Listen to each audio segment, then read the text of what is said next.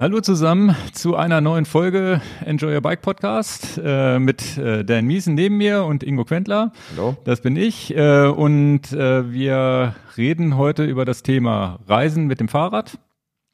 Das ist so das Hauptthema mit Fahrradkoffer und am Auto anbringen und äh, was machen wir mit der Bahn und so weiter. Unsere kleinen Erfahrungen, so ein bisschen viele, viele Tipps und Tricks. Ja, paar, Ein paar Geheimtricks. Kniffe von, von Genau. den vielen Reisen, die wir gemacht haben, auch ex explizit Flugreisen. Ja, ja, eine Reise habe ich jetzt tatsächlich ja auch äh, vor mir. Stehe jetzt kurz davor, ins Allgäu zu fahren zu meiner ersten Mitteldistanz-Triathlon.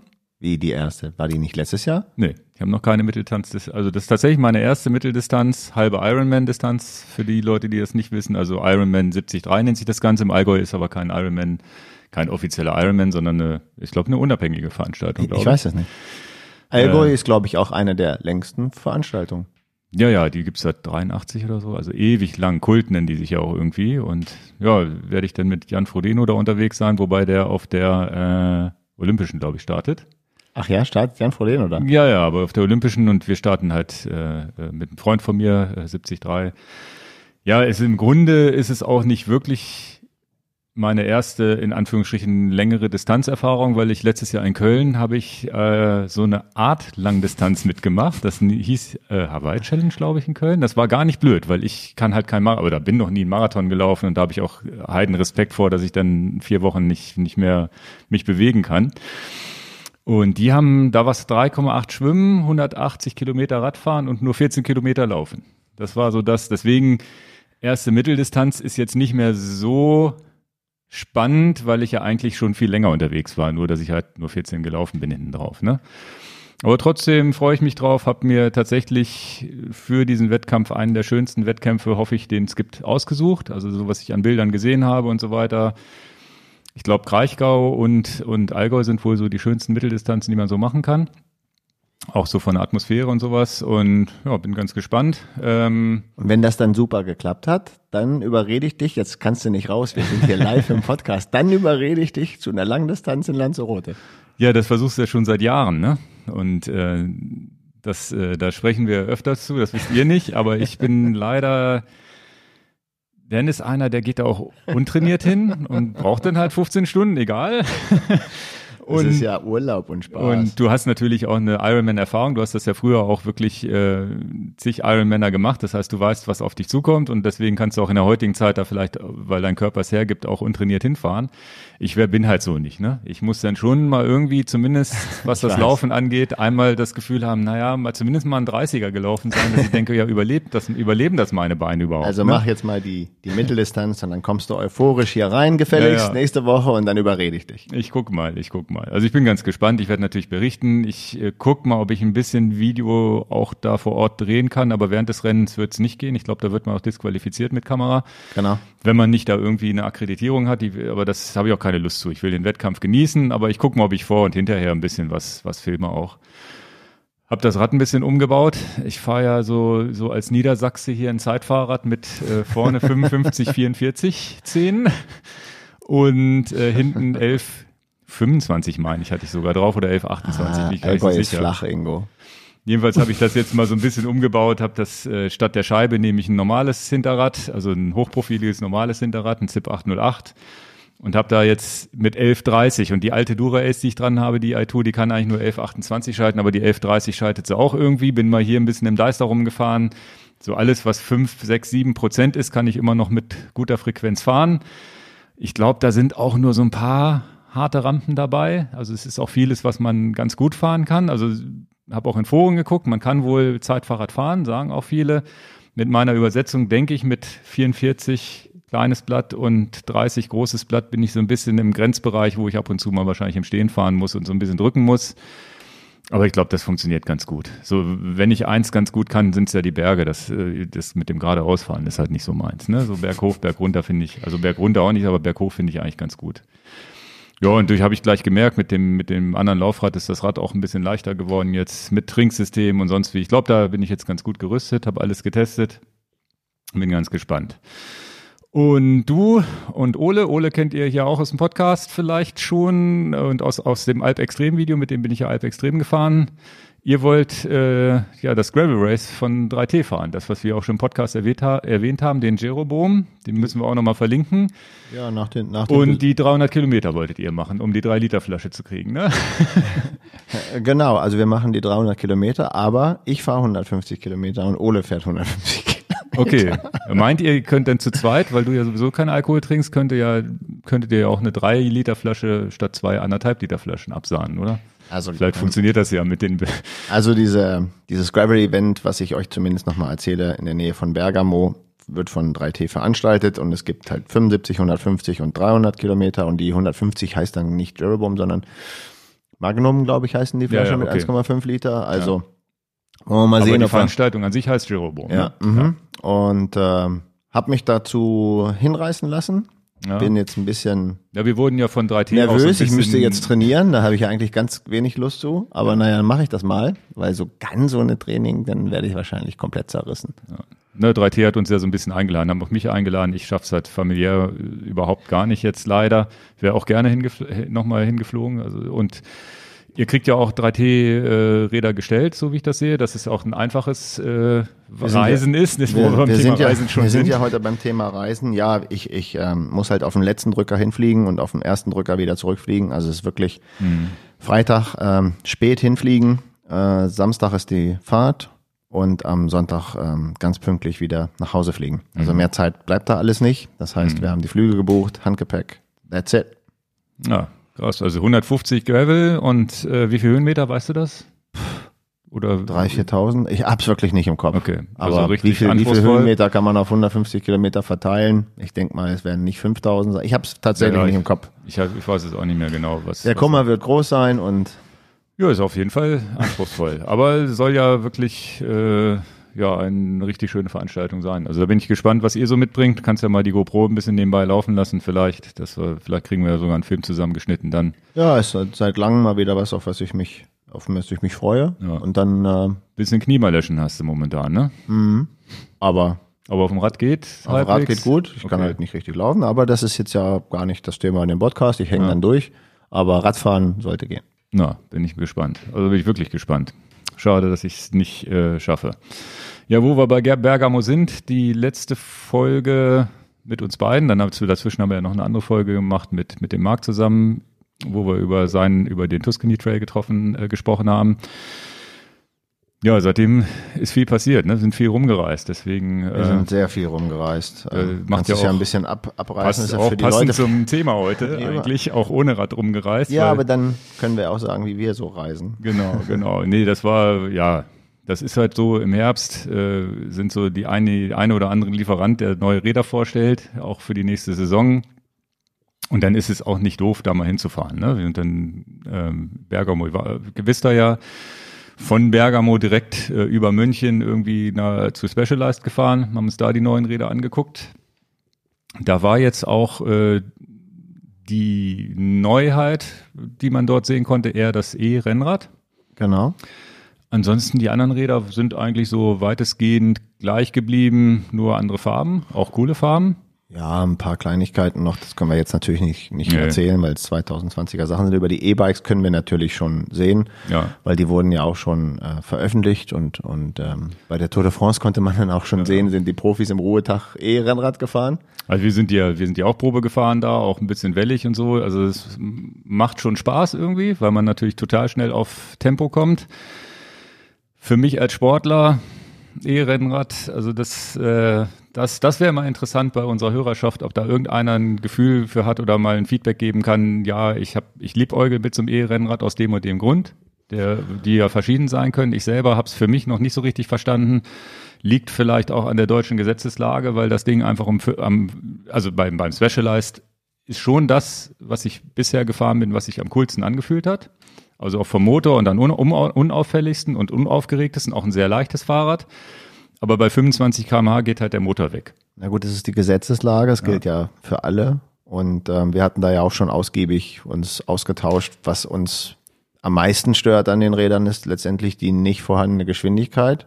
Ja, Dass wenn du bei 25 abregelst und willst aber gerne 35 fahren, du kannst halt nicht, das Rad macht 25 und du machst nochmal die 10 on top, dass du 35 hast. Das wäre schön. Ja, ja. Sondern ab 25 ähm, regelt der Motor halt ab und du musst dann die vollen 35 machen. Das ist halt ätzend. Ja, also es ist, äh, und das ist auch das, also ich fahre fahr das äh, Cargo- und Lastenrad jetzt hier in der Stadt, auch heute wieder damit tatsächlich mit Motor gefahren, weil ich äh, schnell ins Büro wollte Ja. und keinen Bock. Und da ist, da ist es, da macht das mit diesem E-Bike schon Sinn, wo ich sage, okay, mit so einem Lastenradfahrrad fahre ich sonst 15 im Schnitt und so fahre ich halt 25 im Schnitt oder sagen wir mal 23 mit Bremsen und allem. Aber beim Rennrad willst du halt, Beim Rennrad ist es 35 so, beim Rennrad, jede Probefahrt war so, wupp, wupp, wupp, wupp, wupp, bis bei 25 und Motor geht aus. Also gut, wir sind trainiert. Jetzt überlege ich, also ich zumindest, wieso wir? äh, aber du bist ja auch Fahrrad erfahren, ne? Also so ein Rennrad mit 25 km/h fährt eigentlich fast jeder aus der kalten Hose ohne Motor. Zumindest hier im Flachland. Also, und dann, dann, dann ist es so, wo ich sage, okay, das ist aber genau, genau der Punkt, wo der Motor aufhört, ist eigentlich, wo ich ihn gerne hätte. Zumindest dann, ich denke ja weiter, weil ich sage, naja, ich pendel hier jeden Tag 14 Kilometer und manchmal ist die Zeit knapp und wo ich sage, oh, wenn ich jetzt, ich brauche so eine halbe Stunde, ne? wenn ich nur 20 Minuten bräuchte, weil ich halt einfach viel, viel schneller unterwegs bin, dann ist, wäre das ja ein viel größerer Anreiz, ein Fahrrad zu nehmen. Aber sobald man ein Fahrrad über 25 km/h kauft, egal ob Rennrad oder, oder normales Mountainbike, S, die nennen sich dann ja S-Pedelec, in dem Augenblick habe ich ein Kennzeichen dran, kann also nicht mehr die Abkürzung fahren. Und das ist tatsächlich, ich kenne einen, der so ein S-Pedelec in Hamburg fährt, er meint, das ist die Hölle. Man, man, von Ampel zu Ampel, er fährt jedes Mal 45, wird jedes Mal von den Autos überholt.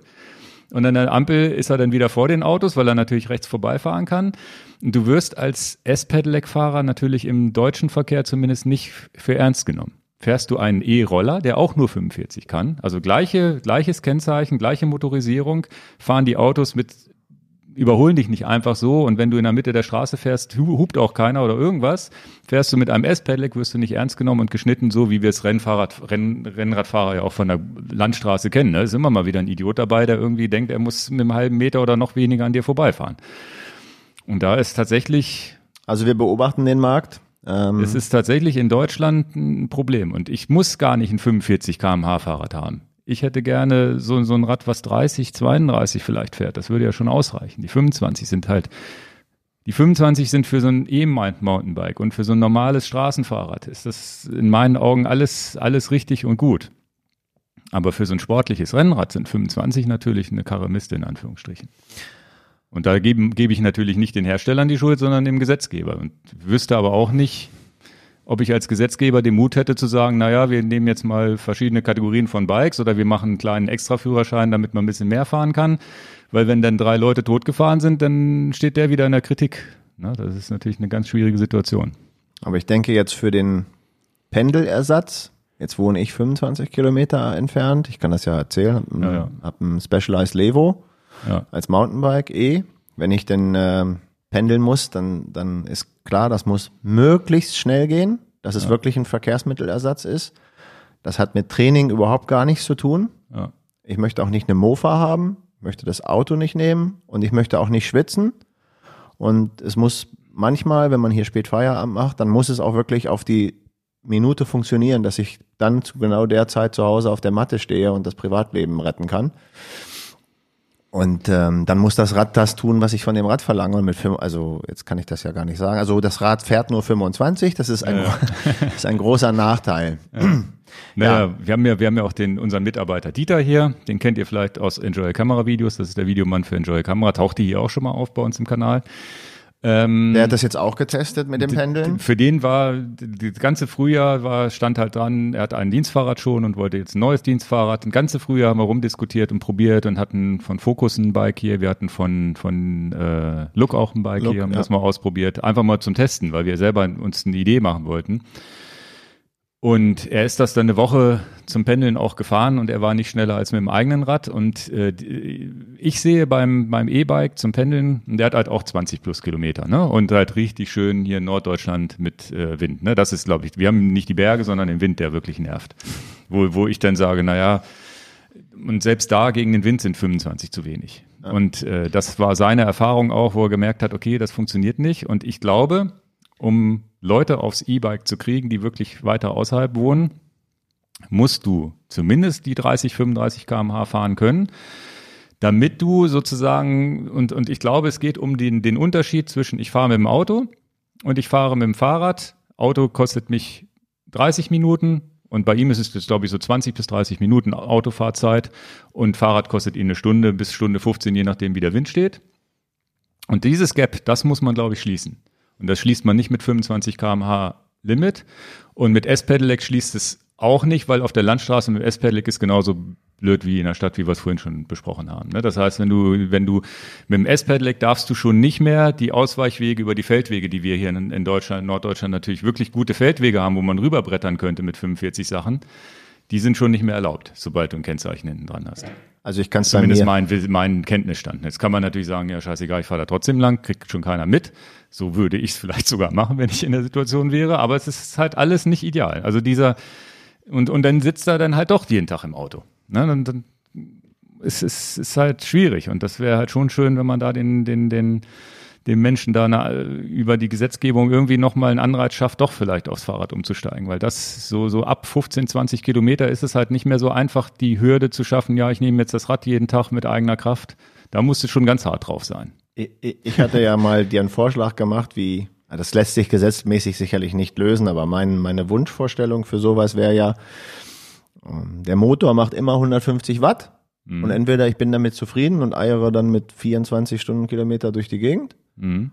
Oder ich sage halt, okay, ich hau auch nochmal 120 Watt ins System oder meinetwegen auch 150 Watt, hab 300 Watt. Und mhm. wir wissen ja, mit 300 Watt mit so einem Rad, dann fährst du auch deine 38 auf den Tacho. Ja, ja. Das, dann, dann trete ich wenigstens, Motor macht 150 Watt, ich mache 150 Watt, dann kommt auch was bei rum und dann bin Aber nochmal fürs Verständnis, ich fahre die, der Motor nimmt die 150 Watt, egal was ich mache. Genau, du, also musst also ich muss treten. das wäre, also ich, wir reden gerade über Wunschkonzert, ne? Das ja, gibt's ja. nicht, das Produkt. Nee, nee, aber das wäre natürlich der Knaller, weil du sagst dem Motor einfach, mach 150 Watt und und Geschwindigkeit du, ist dir egal. Genau, und die Geschwindigkeit ist dann natürlich von abhängig, fährst du berghoch, wie viel wiegst und du, 150, Rad hast du? 150 Watt wären ja wahrscheinlich ungefähr 25 km Ja, Maximum. so in dem Schnitt. Und dann, aber jetzt wissen wir ja, wir sind ja hier, wir haben ja sportliche Zuhörer, wir wissen ja alle, dass so 150 Watt, wenn wir das so selber fahren, ja, da komme ich vielleicht nicht in den totalen transpirierenden Bereich, wo ja. ich dann komplett klitschnass irgendwie ins Büro komme, was man gerade noch so tolerieren kann. Würde ja vielleicht sogar 100 Watt reichen. Genau, ne? dann hätte, also, dann hättest du halt gesagt, pass auf, ich mache 100 Watt, ja. der Motor macht 150 Watt, dann stehen 250 Watt zur Verfügung und ich fahre dann, was weiß ich, mit einem 33er Schnitt durch die Gegend. Aber diese Lücke kann man natürlich nicht, wie willst du denn das abdecken? Na, vielleicht muss man dem Gesetzgeber mal diesen Tipp geben oder die Hersteller müssen da, weil, weil zumindest für den Rennradbereich sagen, okay, wir haben 100 Watt Unterstützung, so wie es bei der Tour de France ja auch gemacht wurde mit den versteckten Motoren dann früher. Ne? stimmt, stimmt, guter Einwand. Ja, ja. Aber das, das ist ja tatsächlich was, wo ich, das ist ja nicht blöd, zu sagen, na gut, 100 Watt habe ich, also ich finde, glaube ich, 100 reichen, weil wenn du 100, 100 selber ist schon relativ lockeres Treten, dann hast du 200 Watt und mit 200 Watt fährst du ja schon eigentlich deine 30, wenn also. Du hast einen Punkt, der gefällt mir gut, wie du das eben gesagt hast. Das möchte ich nochmal wiederholen, weil ähm, das kommt sonst vielleicht hier bei den Hörern falsch an und wir sind auch vielleicht die falschen Adressaten dafür. Wir sehen, dass die E-Mobilität eigentlich in dem Verkehrsmittelersatz, in, der, in dem Pendeln genau. und, und viele Kilometer möglichst schnell machen, weil wir wohnen viele leicht außerhalb von Hannover, müssen nach Hannover rein. Das muss einfach auf den Punkt funktionieren. Wir reden nicht davon, dass die Ehefrau mit uns Radfahren gehen soll und deswegen ein Rennrad kriegt. Mhm. Das wäre sowieso die Katastrophe mit dem 25. Da würden ja. wir alle extrem lange Weile haben. Wir fahren vorne 30 und die Frau kommt trotzdem in Anführungsstrichen. Ja, und dann und die Frau schafft ja, wenn der Motor bei oder, oder der Partner, nennen wir das mal, es kann ja auch die starke Frau sein mit dem schwächeren Mann, um Gottes Willen, ja, ja, dass das mal klar ist.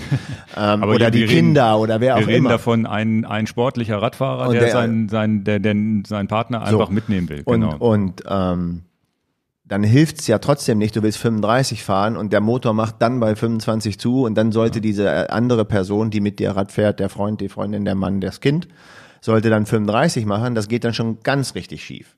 Also da sehen wir die Schwierigkeit und du hast, Entschuldigung, du mhm. hast genau den richtigen Punkt gesagt, für das Trekkingrad für meinen Vater, wenn der eine, eine dreitägige äh, Tour um den Bodensee macht mit 79, Ist ja völlig okay. Ja, der ja. braucht auch nicht 25, der ist auch mit 20 glücklich. Genau. Das ist der andere Ansatzweg. Du mit deinem Lastenrad. Da ist es der, du musst mit dem Lastenrad ja nicht 35 fahren. Genau ich richtig. freue mich erkannt. total, dass ich 25 fahren kann, obwohl das total mit dem schwer E-Mount- ist. mit dem Ja. E-Mountainbike am steilen Berg und da ist dann die Steigung mit 20 Prozent und du sagst, dafür nehme ich den Motor. Da geht's auch nicht um die Geschwindigkeit. Uns ging's nur eben darum, weil wir jetzt bei Specialized waren, haben das E-Rennrad gefahren, was uns sehr gut gefallen hat, bis auf Also dem, wir, wir überlegen halt, wem, wem sollen wir es anbieten? genau. Gibt es da einen Markt für? Gibt es da Menschen, die sagen, ich brauche das unbedingt? Leben wir vielleicht in der falschen Gegend? Vielleicht ist das in Süddeutschland oder in Stuttgart, sagen alle zum Panel, boah, super, ich komme die Berge hoch, weil es wellig ist. Ja, und, und wir haben ja auch die Weisheit nicht mit Löffeln gefressen und wir geben es hier nur mal rein. Wir haben jetzt das Genau. neue Specialized E-Rennrad getestet. Es war Ja, wirklich gut. Wir sind auch sehr gleichmäßig schön die Berge damit hochgefahren. Genau. Das war wirklich und toll. Es, also das Ausfaden bei den 25, 26 km/h war auch super. Also es war jetzt nicht so klack Motor aus, sondern das haben sie schön seicht gemacht und es sieht super aus. Ist halt ein anderes Konzept als dieser Fazur-Motor. Genau, wir den sind die meisten Fokus E-Bikes und, und Look gefahren im Vergleich. War auch nicht schlecht, kann man jetzt auch nichts gegen sagen.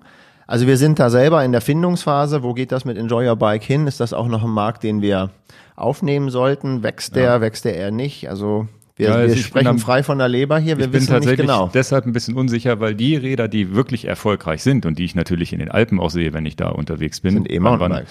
Die E-Mountainbikes. Aber ein E-Mountainbike kommt halt auch, ein Mountainbike kommt aus einer Durchschnittsgeschwindigkeit, die ich vielleicht in den Bergen fahre, wenn ich sportlich bin, von 13, 14 km/h hoch runter. Das heißt, da sind 25 km/h völlig ausreichend. Und bergab lässt du E- laufen. Ne? Aber E-Mountainbike und E-Rennrad, das sind zwei so, verschiedene ein, Paar und, so Schuhe. ein, und so ein Rennrad kommt halt von einer Durchschnittsgeschwindigkeit in den Bergen schon von 23 km/h, wenn du sportlich unterwegs bist.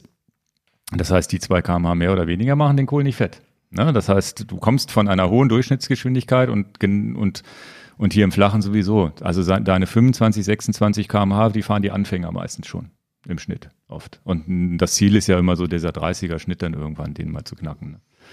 Na gut, Gut, so da können wir noch mal woanders vielleicht einsteigen. Da hätte ich Ja. auch noch ein paar Anmerkungen, auch gerade für Flugreisen, weil wir das heute ja auch noch mit Reisen haben, ist natürlich E-Motor immer ein Problem wegen dem Akku. Kriegst weil das kann, nicht, da ja, kriegen ja. wir die Kurve auch noch zu dem heutigen Podcast Ja. hin. Das ist auch immer noch ein wichtiger Punkt, dass du das Rad, wenn du das dann kaufst, gar nicht mit in den Mallorca-Urlaub. Naja, das stimmt. Da fliegen wir jetzt sowieso nicht mehr hin. Ja, dann habt ihr gesehen, vielleicht das Video, wie wir bei Cervelo waren. Wir haben euch so ein bisschen auf die Schnelle so ein paar kleine Shots gemacht mit der Videokamera, dass ihr die neuen Farben sehen konntet von den, von den aktuellen Modellen, die vorgestellt wurden. Ähm, da haben wir uns, haben auch eine Stelle gehabt, die wir leider nicht auf Video haben, wo du lange dich unterhalten hast mit dem, mit einem der Produktmanager, wie auch immer, Phil? was, äh, was, was äh, das äh, Gravelbike angeht, was ja auch hier Genau. hinter uns steht, das, das äh, Aspero.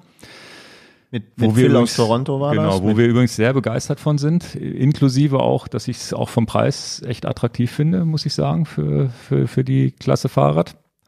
ähm, das, das Komplettrad für äh, knapp unter 3000 Euro mit der Qualität von dem Rahmen als, als Einstieg, wo man dann später vielleicht mal die Laufräder und, und die Schaltung nochmal austauscht. Aber wenn man auf die Piste gehen will, der Preispunkt ist mal wirklich super. Ja, muss ich, äh, muss ich wirklich sagen. Und da sind, wenn man sich den Rahmen anguckt, und das haben, hat er ja auch nochmal bestätigt, wenn man sich den Rahmen anguckt von den, von den Formen, das hat in unserem Video, haben wir das ja auch schon mal erklärt. Da sind viele Anleihen von R3 und S-Serie mit, mit, mit eingeflossen. Und ähm, ja, und er hat, er hat da ganz gut erklärt, wie die, wie die lange da dran entwickelt haben. Ne? Ja, war, war gut. Mit dem Phil äh, aus Toronto müssen wir ein bisschen klären. Ähm, Cervelo ist ja in Toronto ansässig. Das Ja. ist vielleicht nochmal ganz gut für Leute, die das nicht wissen. Aber die ähm, Räder werden in Kloppenburg in Deutschland komplettiert. Mhm. Rahmen mit der Schaltgruppe, sie werden dort montiert und gebaut. Und jetzt kann man dann vielleicht dafür sagen, deswegen. Aber nur die für den europäischen Markt oder auch die internationalen? Nee, für den, für den europäischen Markt, nicht die amerikanischen. Aber dann kommen die Jungs halt von Toronto für, wir haben uns ja die Sachen angeguckt für 2020, dann kommen die eben auch rüber und dann trifft man die und mit dem Phil, deswegen haben wir so lange darüber geredet, mit denen hatte ich schon mal diese Cervelo-Tour auch gemacht, die ich erwähnt hatte, diese Gravel-Tour mit Gerard Thomas, mit Gerard Thomas von Dünkirchen nach äh, Roubaix. Ach, das, okay. Und da war er okay. auch dabei. Ah ja. Wir waren die, sind wir zusammengefahren. Ja, also das war auch ganz interessant. Dann gibt's keine E-Rennräder von Cervelo, können wir jetzt schon sagen. Wir Okay. waren in dem Darkroom, Ja, wo, ja. wir, wo, wo äh, viele Spekulationen gerade losgehen. Ich kann es euch zumindest sagen, es gibt kein E-Rad. Jetzt verraten wir im Podcast Ja. etwas, was wir, aber wir verraten trotzdem nicht, welche Räder das waren in dem, in dem Darkroom. Aber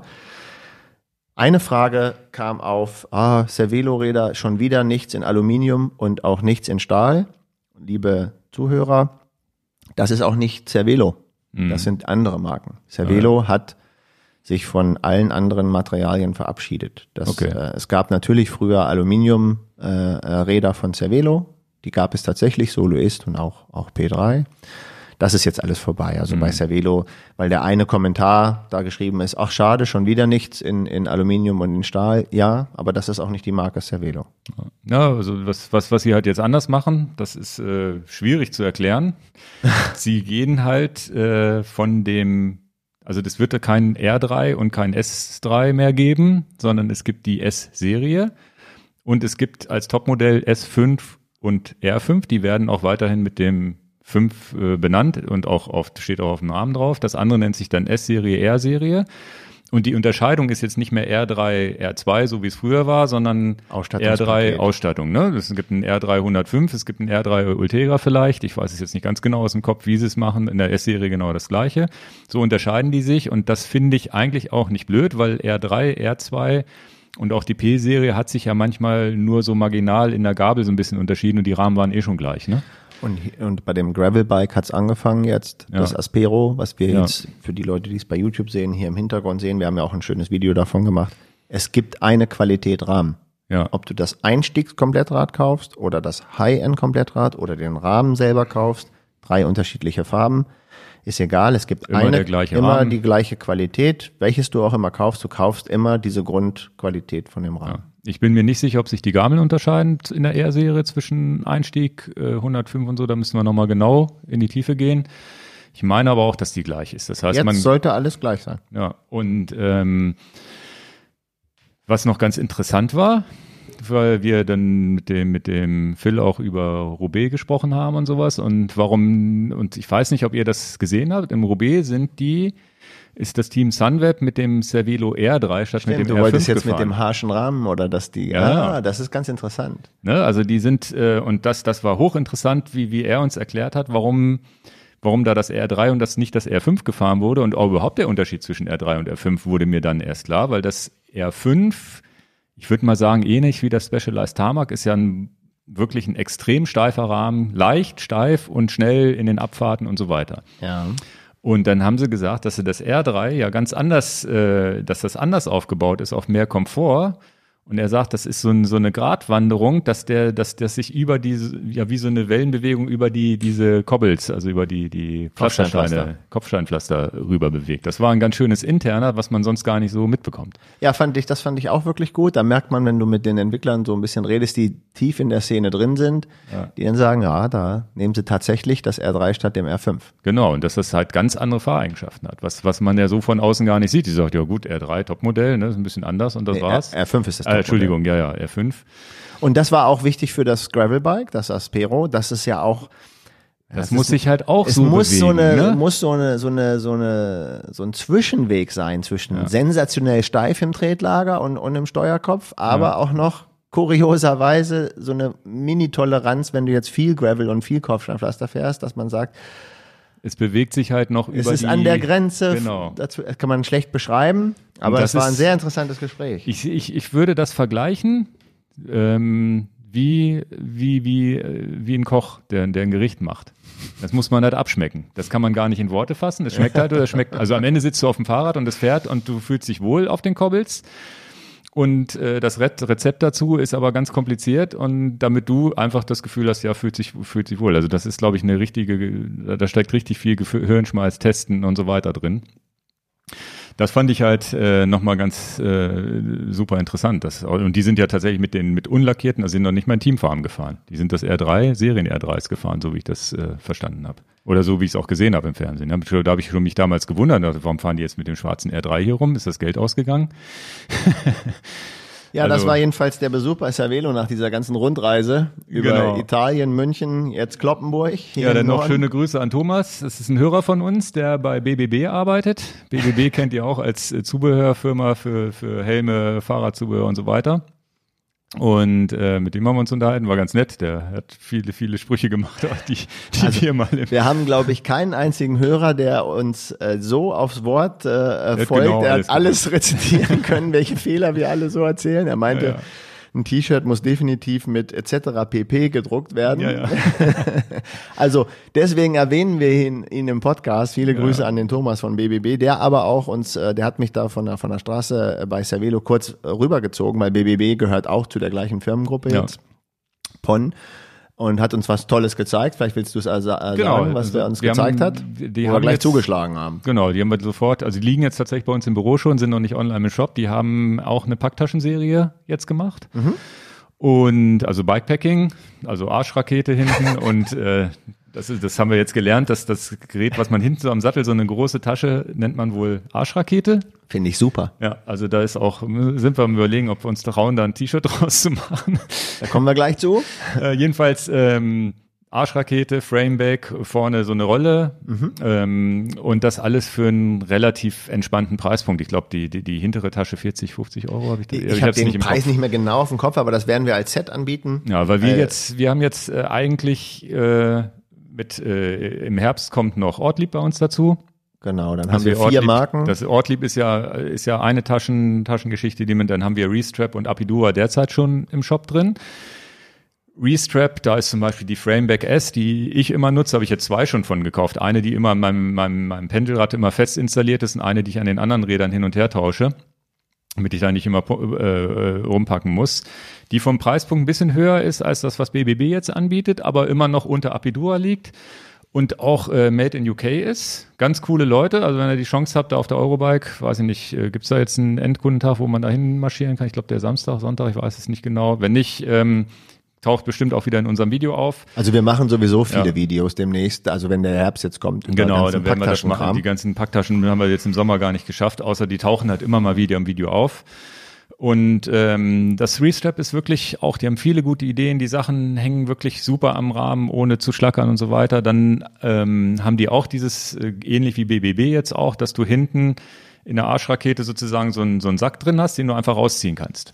Das fand ich auch wirklich gut. Ja, ähm, das, das heißt, du hast diese Arschrakete, also jetzt nehmen wir immer diesen Begriff ja, Arschrakete, also gut, was sollen wir machen? Ja. Ähm, und also eine, eine feste Installation und, und äh, BBB und auch ähm, Restrap. Restrap, die haben beide diese Variante, dass du diesen Packsack dann rausnehmen kannst. Genau, du hast einen Rahmen, wo der reinkommt. Der Rahmen ist auch flexibel. In beiden, in beiden Fällen kannst du das Ganze auch komprimieren. Das heißt, du kannst diesen Fand Sack auch nur halb voll machen. Und das hat das hat ja auch der, der Marc für den Tuscany Trail gesagt, wenn du ins Hotel gehen musst abends und du kriegst Wäre. dein Rad nicht mit ins Zimmer, dann musst du halt sonst die Tasche abpopeln. Die anderen Taschen haben aber auch wieder andere Vorteile. So ist es ja. nicht. Ne? So, das, ja. Aber das sind so, so, so die zwei Möglichkeiten. Also Entweder, sortieren wir Wir werden nach der Eurobike Ortlieb ins Sortiment aufnehmen. Ja. Das steht schon auch fest. Momentan noch nicht in unserem Shop. Wir haben momentan in dem Shop Restrap und Apidura. Ja. Du hast ähm, ein schönes Video gemacht, wie du Restrap benutzt in der als Rahmentasche, zum Beispiel in La Palma. La Palma taucht es auf, dann jetzt hier im Timmelsloch. Dann habe ich, äh, Apidura habe ich mal ins Spiel gebracht, weil äh, eine sehr angesagte Marke, übrigens auch äh, so, so ein bisschen gehypt und die Apidura-Tasche, mit der bin ich mit äh, Martin über die Alpen gefahren, fand mhm. die gut. Dann die haben wir im Sortiment. Also ja. Apidura haben wir das. Wie das halt so ist, wir nehmen immer das ins Sortiment ja, auf, was, was wir, gut, was finden, wir gut ne? finden. Und deswegen auch, ähm, lieber Thomas, gut, dass du uns das gezeigt hast. Was auch wirklich okay ist, ist einen Preispunkt drunter zu haben, weil was mache ich denn, wenn ich mal sage, ich habe jetzt mal einmal dieses lange Wochenende oder diese Woche, wo ich mal Bikepacking machen will, aber ich weiß gar nicht, ob es so richtig ist, das zu machen. Dann werde ich vielleicht am Ende des Tages nicht jetzt 400, 500 Euro investieren wollen in dieses ja, ganze, ja. ganze Taschenset und äh, gehe mal eine Klasse drunter und BBB macht ja Qualitätsprodukte. Es ist ja, halt dann. Also wir, wir hätten es jetzt nicht ins Sortiment aufgenommen, wenn wir das. Also wir haben auch schon auf der Interbike in Amerika ein, zwei Marken gesehen, die günstige Taschen hergestellt haben. Die waren aber steif anzufassen, die waren das nicht war. schön und, und, und so weiter. Und äh, hier, hier in dem Fall war das einfach so, da, da stimmte der Preis und Leistung. Es ist trotzdem wasserdicht durch dieses, diese Rolle auch und es ist von der Anmutung gut, es ist von der Optik gut, schwarz, neutral, also war jetzt nicht irgendwie was Buntes, Quietschiges. Passt also auch dazu, wenn man andere Taschen fährt. Und das passt auch gut in unsere, in unser Line-Up und ja. ihr, ihr wisst, wir suchen Sachen raus, wo wir der Meinung sind, da sind wir selber von sehr sehr zufrieden. Genau, genau. Vielleicht nehme ich das Set auch einfach hier für die Jeroboam-Sache.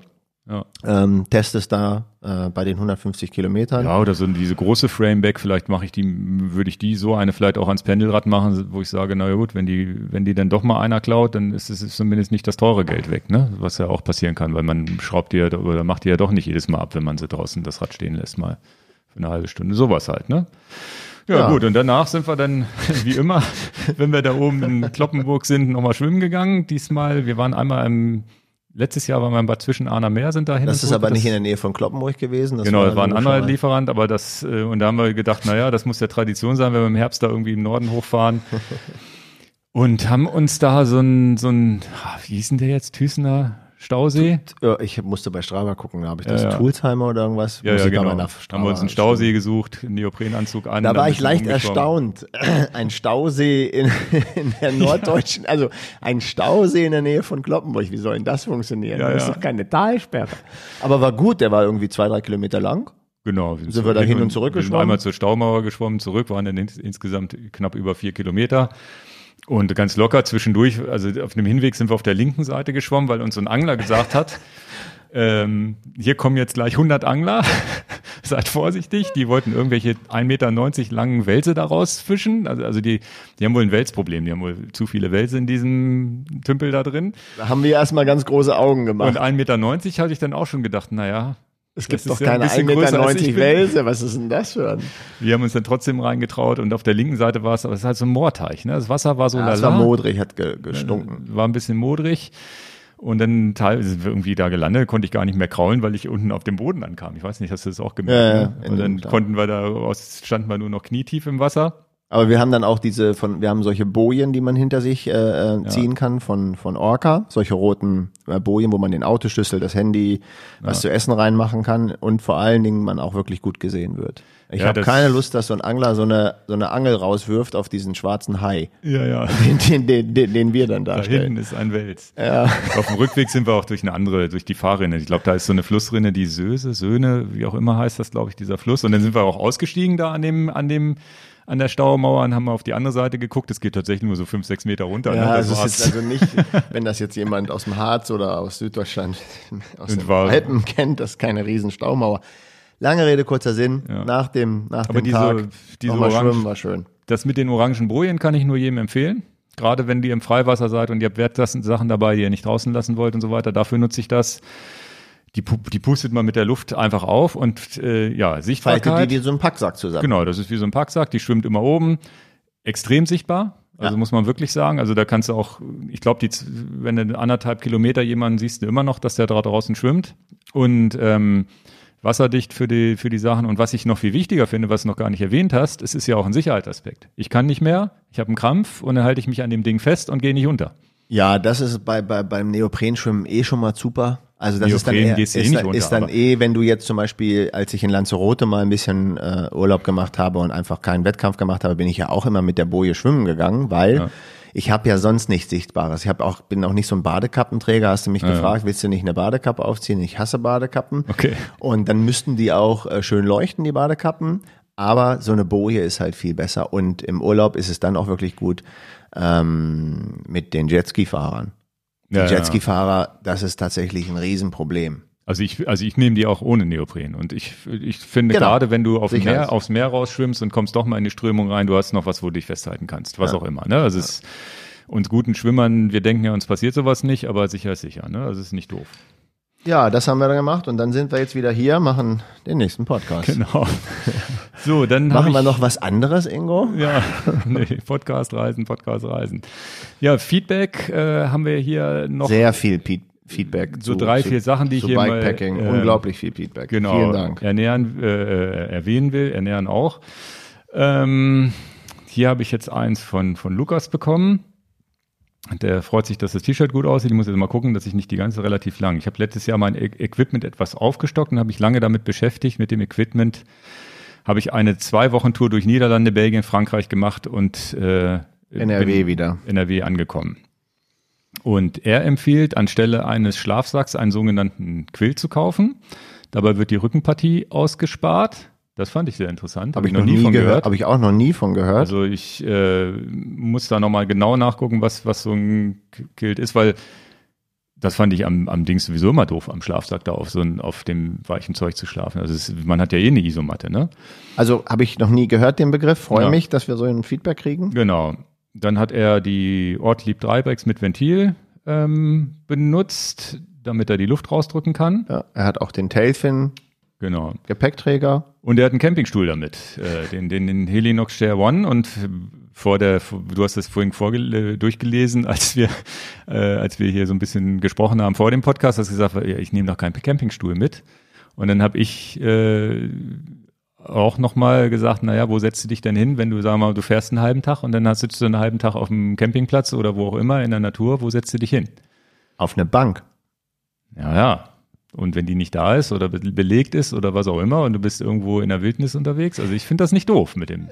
Also wir sind keine Also Profis in den Sektor. Ich freue mich über diese Mails. Also Ich das schon- jetzt denke ich darüber nach, ob ich einen minimalen Campingstuhl Also mitnehmen hab- soll. Aber momentan, wie gesagt, ich, ich, bevor ich den Podcast gestartet habe, habe ich es mir durchgelesen, dass er einen Campingstuhl mitnimmt. Also ich glaube, für so eine zwei, drei Tagestour, Jeroboam, was auch immer, würde ich es nicht machen. Jeroboam ist jetzt ein Tag. Ja, oder es gibt ja auch so zwei, drei Tagestouren, wo du dann drei, 400 Kilometer fährst, da würde ich es nicht machen. Aber zwei Wochen ohne Stuhl ist auch schon doof. Oder abends mal irgendwie nochmal was am Computer tippen oder was auch immer, was man noch so machen muss, keine Ahnung.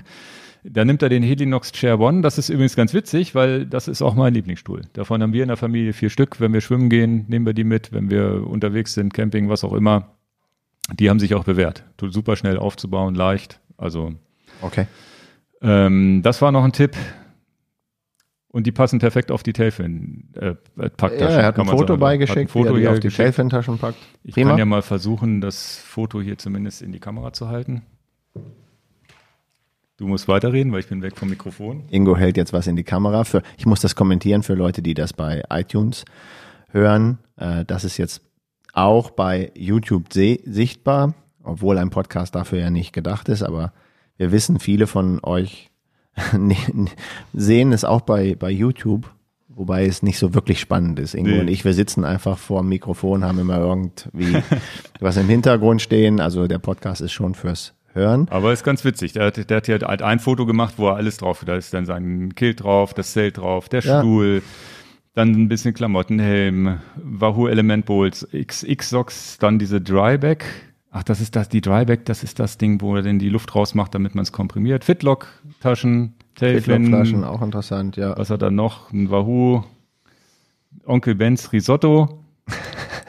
Auch gut. Stimmt, da oben müsste der Gaskocher sein und solche Sachen. Das sind eigentlich die besten Sachen, ne? wenn man das alles mal so alles auf eine, auf eine Ebene legt. Ja, sehr, sehr gut. Ähm, Und äh, falls du, Lukas, hier in der Nähe in Hannover sein solltest, melde dich vorher an, dass Ingo und ich vielleicht auch dann hier im Büro sind, nicht irgendwie auf Tour sind. Wer weiß, vielleicht hat man noch mal das, die Möglichkeit, mit einem Kaffee uns mal auszutauschen. Wie gesagt, wir lernen gerne auch von euch.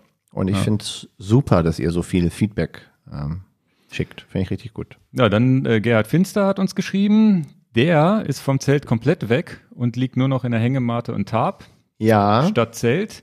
das habe ich auch gelesen. Ohne Isomatte macht er das wohl und äh, 909, ach nee, ohne Isomatte 969 Gramm, das heißt unter einem Kilo. Mhm. Da gibt's auch ein Witz, ich habe mit dem so ein, zwei E-Mails hin und her geschickt, da gibt's auch ein Video von oh, Mist, wo habe ich den? Äh, gibt's auch ein Video, was ich mir dann angeguckt habe? wo jemand diese Variante vorstellt mit der, mit Genau. der Hängematte und dem Tarp drüber. Hatte dir gesagt, dass äh, Sakis Outdoor, Outdoor Gear. Dann habe ich ihm geschrieben, ich habe da ein Video zu gefunden und dann hat er gesagt, ja, der hat mich auch dazu inspiriert. Also Ja. das heißt, äh, die, das Video werde ich auch mal verlinken unten drin. Und äh, die Idee finde ich, äh, also das hat ein Moskitonetz, sodass man nicht gestochen wird. Das Tarp, also ein Tarp wird dann finde ich alles super. Und dann habe ich ihn gefragt, ja, was machst denn du mit den Bäumen? Also wenn ich jetzt, machst du das immer wild irgendwo im Wald oder Campingplatz? Er, muss, er meint, er muss einen Campingplatz mit Bäumen machen, sonst funktioniert es auf dem Campingplatz nicht. Und ähm, dann war dein Einwand, äh, Ich habe mit den Kindern eine Abenteuertour durch Schweden gemacht und Ja. da die Guides hatten dann auch Hängematten dabei und wir hatten aber auch Zelte dabei und die Guides haben auch gesagt, Hängematte funktioniert wirklich nicht für jeden Schläfer. Okay. Und äh, ich habe es gar nicht ausprobiert, weil ich schon weiß, ich wollte sowieso mit den Kindern zusammen in einem Zelt schlafen. Ich drehe mich von rechts auf dem Rücken wieder auf die linke Seite Und die, zumindest bei dieser Abenteuertour haben die Guides gesagt, ja, Hängematte ist nicht für die Leute, die sich viel drehen und, und wenden und wollen. Und das heißt, Weil das, war auch so meine. das würde ich Verdacht. gerne mal ausprobieren. Jetzt habe ich keine Hängematte. Vielleicht bietet sich ja irgendwo mal ein Kumpel, der sagt, ich habe deinen Podcast gehört, ich gebe dir mal die Hängematte, weil ich will jetzt nicht einfach nur eine kaufen. Ja, ja. Ob ich da drin auch wirklich schlafen kann. Das wäre mein ein Einwand. Ich, Ich hätte weiß jetzt auch nicht, gedacht, man ich, liegt da auf dem Rücken drin, so, auf dem Bauch, irre. seitlich Ich drehe mich in der Nacht, ich wälze Ja, mich. Heißt das Okay. dann Wälzer? Und ähm, er hatte auch geschrieben, zwei Bäume finden sich immer. Dem würde ich widersprechen. Mhm. Okay. Weil definitiv am Meer äh, müsste ich halt wirklich dann, wenn ich so mit Meeresblick äh, fahren will, Dänemark, äh, Düne. Aber ist Dänemark Strand. dann auch Und ich wirklich so, dann dass wirklich- du kilometerlange Dünenlandschaft hast oder Ja. kann das auch sein, dass du ins Landesinnere Ja, wieder schnell einen Wald Ja, findest? du brauchst nur ins Landes. Ich habe jetzt ja auch ein Video gemacht, wie ich Podcast höre. Du brauchst letztendlich ja nur 100 Meter vom Strand wieder nach hinten gehen. Da hast du wieder Bäume. Ja gut, aber das würde ja reichen zum Schlafen. Ja, habe ich auch keinen Bock zu. Ach so. Ich will dann- ja irgendwie so das Gefühl haben, direkt okay, so aber nah wie möglich am Wasser, Okay, um dieses, aber das um wäre dieses, jetzt nicht das Ausschlusskriterium, das als äh, nein, genau, das Ausschlusskriterium gar nicht, aber Okay. Weil in den Dünen Zelt aufschlagen darf, macht man ja auch nicht. nee, einfach so pennen. Okay, ja gut.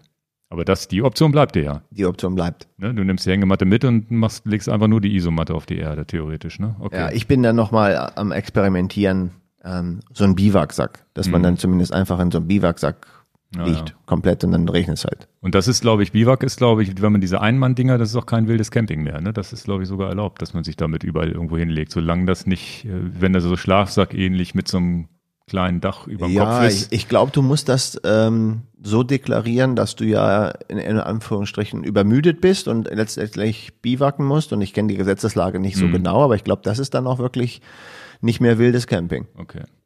Na, dann haben wir noch äh, schöne Links zu äh, Gravel-Events bekommen, weil wir da ja auch drüber gesprochen haben, was gibt's denn in Deutschland und wir wussten es gar nicht so genau. Ja. Äh, da hat Harald Karnig was geschickt. Ähm, der hat für die Ausschreibung Brandenburg 550 hat er was Cooles geschickt. Den, ich verlinke das jetzt einfach mal und hat auch einen gravelnews.de-kalender.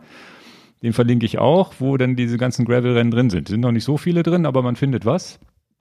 Ja, Und dann- interessant, wie diese Szene so wächst und, und Genau. gedeiht. Also, Dann haben wir von Holger Roloff noch eine E-Mail bekommen. Der hat auch ein krasses Event Bikepacking, Bikepacking Franconia äh, de hat er geschickt. Das war am 21.07. Ich weiß nicht, ob das nächstes Jahr wieder äh, stattfindet. Ich weiß auch nicht, ob er da mitgefahren ist. der Holger war hier und hat äh, bei mir ein Open gekauft, Ja. zufälligerweise. Ich weiß nicht, ob er die Nachricht vorher oder später geschickt hat, aber das, Ja, halte ich, das halte ich jetzt auch mal in die Kamera. Er hat uns Also, Geschenke mitgebracht. Das war äh, super. Ich sag euch was, wenn Kunden von auch in der Nähe von Berlin, wo er Ja. wohnt, nach Hannover kommen, ein Open kaufen und uns noch Geschenke mitbringen. Also so viel Glück an einem Naja, Tag kann es ja gar nicht geben. Für, für dich vor allem das Analoge. Der hat gesagt, naja, das ist der, Dan ist mehr der Zetteltyp. Und hat Ja, auch recht. Das müssen wir jetzt aber, das, das stimmt. Ich bin mehr der Zetteltyp. Ich habe hier so einen kleinen Notizblock von ihm bekommen mit so einem äh, DDR-grünen Männchen, der mit Ja. dem Hut ist von der DDR. Fand ich halt super und ähm, Ja, für mich gab es so ein kleines äh, Fahrrad, das steht jetzt hier auch ganz dekorativ auf dem, auf dem Tisch. Da kann ich vorne da einen Bleistift reinpacken. So. Gut. Ja, also ähm, Genau, der es hat ist wirklich dieses- herzerfrischend, dass wir Ja. ähm, so Der- bedacht werden. Genau, und der hat halt dieses Bikepacking Franconia nochmal empfohlen als Link. Und ja, aber das ist ja ganz heftig. Rockstar gibt's Ro- Rockstar und One Day. Rockstar ist äh, 760 Kilometer, 12.000 Höhenmeter. Da würde ich ja, also wie soll denn das gehen? Also, und One Day ist halt 150 Kilometer, 2500 Höhenmeter. Und das ist auch das, wo ich sage, ja gut, das ist in 10, 15 Stunden machbar. Ne, je nachdem, wie man drauf ist und wie, wie stressig man Ich das muss jetzt dringend nachgucken, wie viel meine 150 Kilometer in Ja, und Italien sind. das, ja, und das Ganze geht, geht äh, durch Franken, Burgen, Ruinen, Schlösser, Täler und Seen. Ochsenkopf Kopf als höchsten Punkt. Und Auf Wald- alles und an den schönen Sehenswe Sehenswürdigkeiten vorbei und so weiter. Patrick hat uns auch noch mal was geschickt, die Grenzstein-Trophy.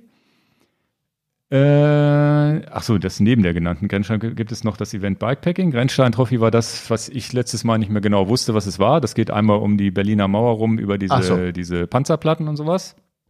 Er hat Und- geschrieben, entspannt ist das Ganze aber nicht gerade bei der Bikepacking Trans Germany.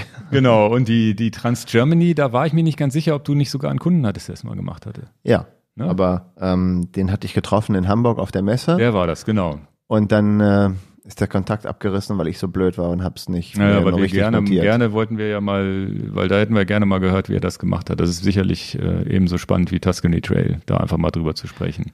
Das wird jetzt ja im Podcast sicherlich nochmal Vielleicht äh, meldet Ähm, sich ja noch jemand, der das mal gemacht ausgeweitet werden, hier Leute einzuladen, über Erfahrungen zu reden. hat. Genau. Denn uns gehen sonst die Themen ja hier mal aus, was wir denn alles so berichten können. So, dann kommen wir mal zu unserem Hauptthema, das Reisen mit dem, mit dem Fahrrad. Äh, und da Was viele sich gewünscht haben. Genau, genau. als Kamen Thema. immer viele Nachfragen und da wir sind da schon relativ erfahren, egal ob Bahn, Reise, Zug, äh, äh, Bahn. Äh, Wie packen wir die Auto, Räder? Flugzeug. Also Wie ich würde es jetzt mal wir es? einfach aufteilen in Auto, Bahn und Flugzeug. Ja. Fangen wir mit dem Auto an. Da war auch gerade letztens vor kurzem wieder eine Frage, was mache ich mit meinem Carbonrad? Äh, wie schnalle ich das aufs Dach? Genau. Und da habe ich dann geantwortet, gar nicht. Genau. Ähm, die modernen Räder, Carbon, auch mit Carbongabeln, sind nicht dafür gedacht, dass ihr sie auf das Autodach macht mit so einem klassischen stehenden, wie heißen sie, Thule-Träger. Und dann flattert das Vorderrad dahin und ihr fahrt mit gemütlichen 160 auf der Autobahn da lang, wie man das so im Urlaub sieht mit Muttis Korb. Das ist äh, nicht äh, dafür vorgesehen und die Hersteller geben das auch gar nicht frei. Das heißt, das nehmt ihr komplett auf eure Kappe.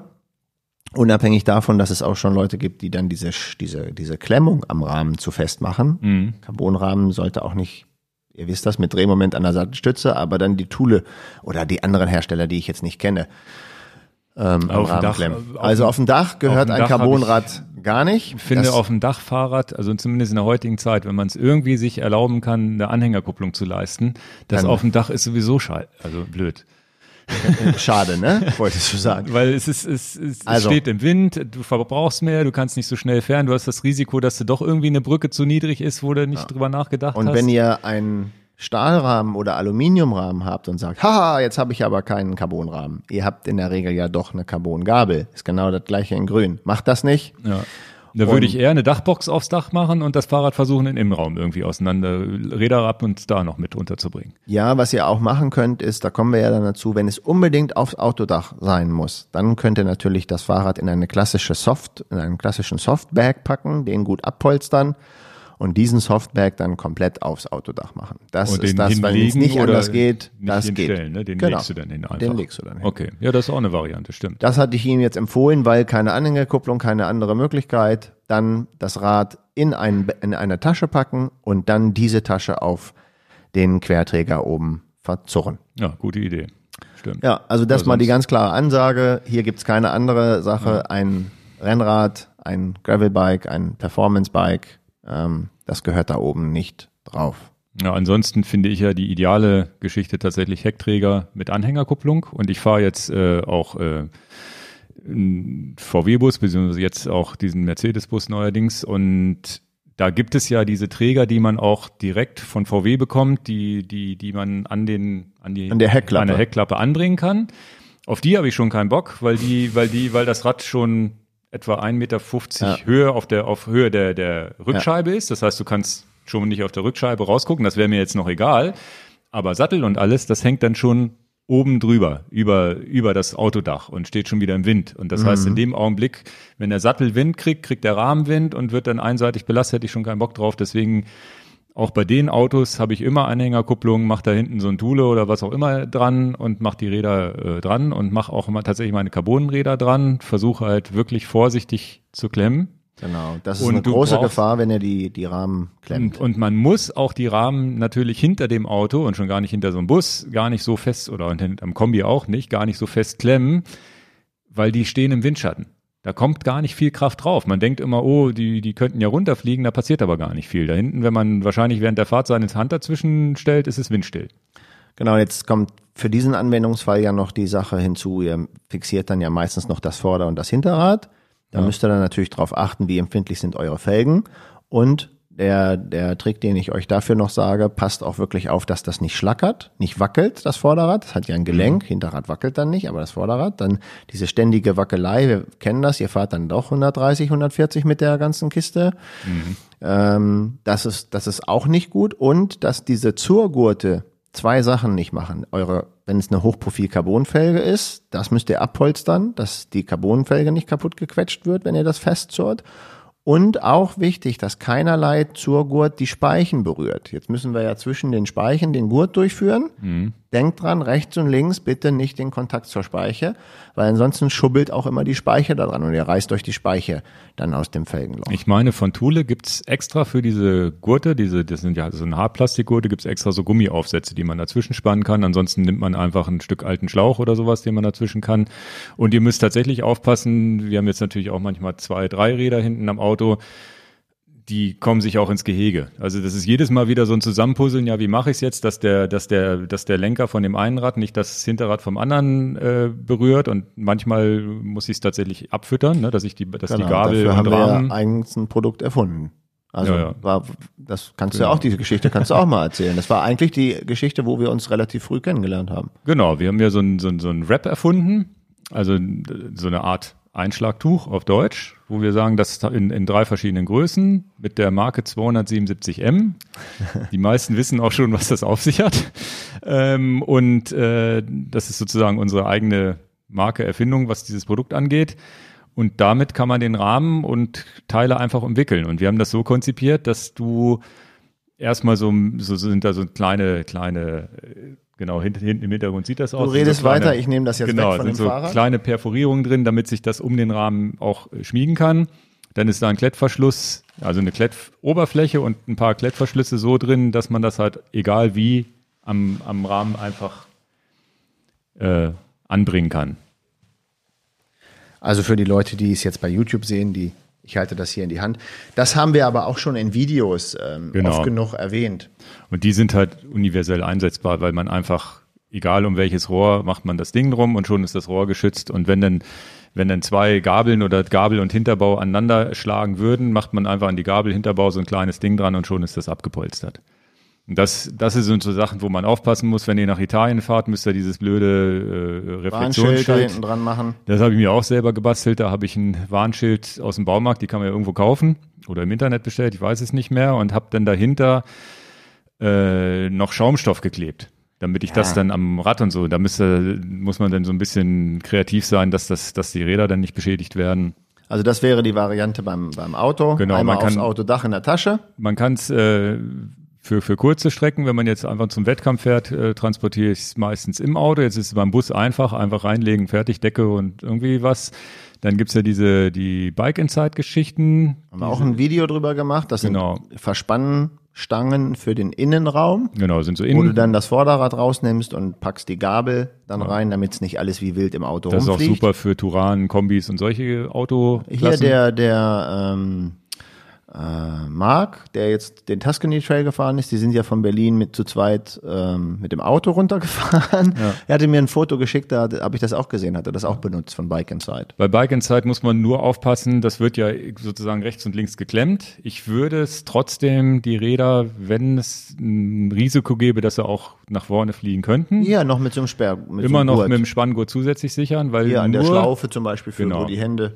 Nur diese, diese, dieses Gestänge als Sicherung reicht nicht aus. Ne? Wenn der Aufprall zu hart ist, dann kann sich das lösen. Ne? Das äh, muss man immer im Hinterkopf behalten, immer sichern den. den Aber Kram, das, ne? das Fahrrad steht schon mal vernünftig im Innenraum drin. Ja, ja, und kann Also- nicht rumfliegen, kann nicht, die Räder können sich nicht gegenseitig zerkratzen und so weiter. Das ist ja auch Die wichtig. Laufräder packt die, äh, wenn ihr sie einzeln nimmt, lieber in eine Laufradtasche rein. Also wer das nicht kennt, das sind einfach runde Taschen mit einem Reißverschluss, wo du das komplette Vorder- oder Hinterrad dann reinpackst, damit es im Prinzip geschützt ist. Wichtig ist noch bei scheibengebremsten Rädern aufpassen, dass ihr die Bremse nicht versehentlich zieht, sonst bleibt die nämlich zu. Also da gibt's auch so diese kleinen orangen, meist rot oder orangen oder gelben Plastikteile, die ihr mit eurem Fahrrad mitgeliefert bekommt.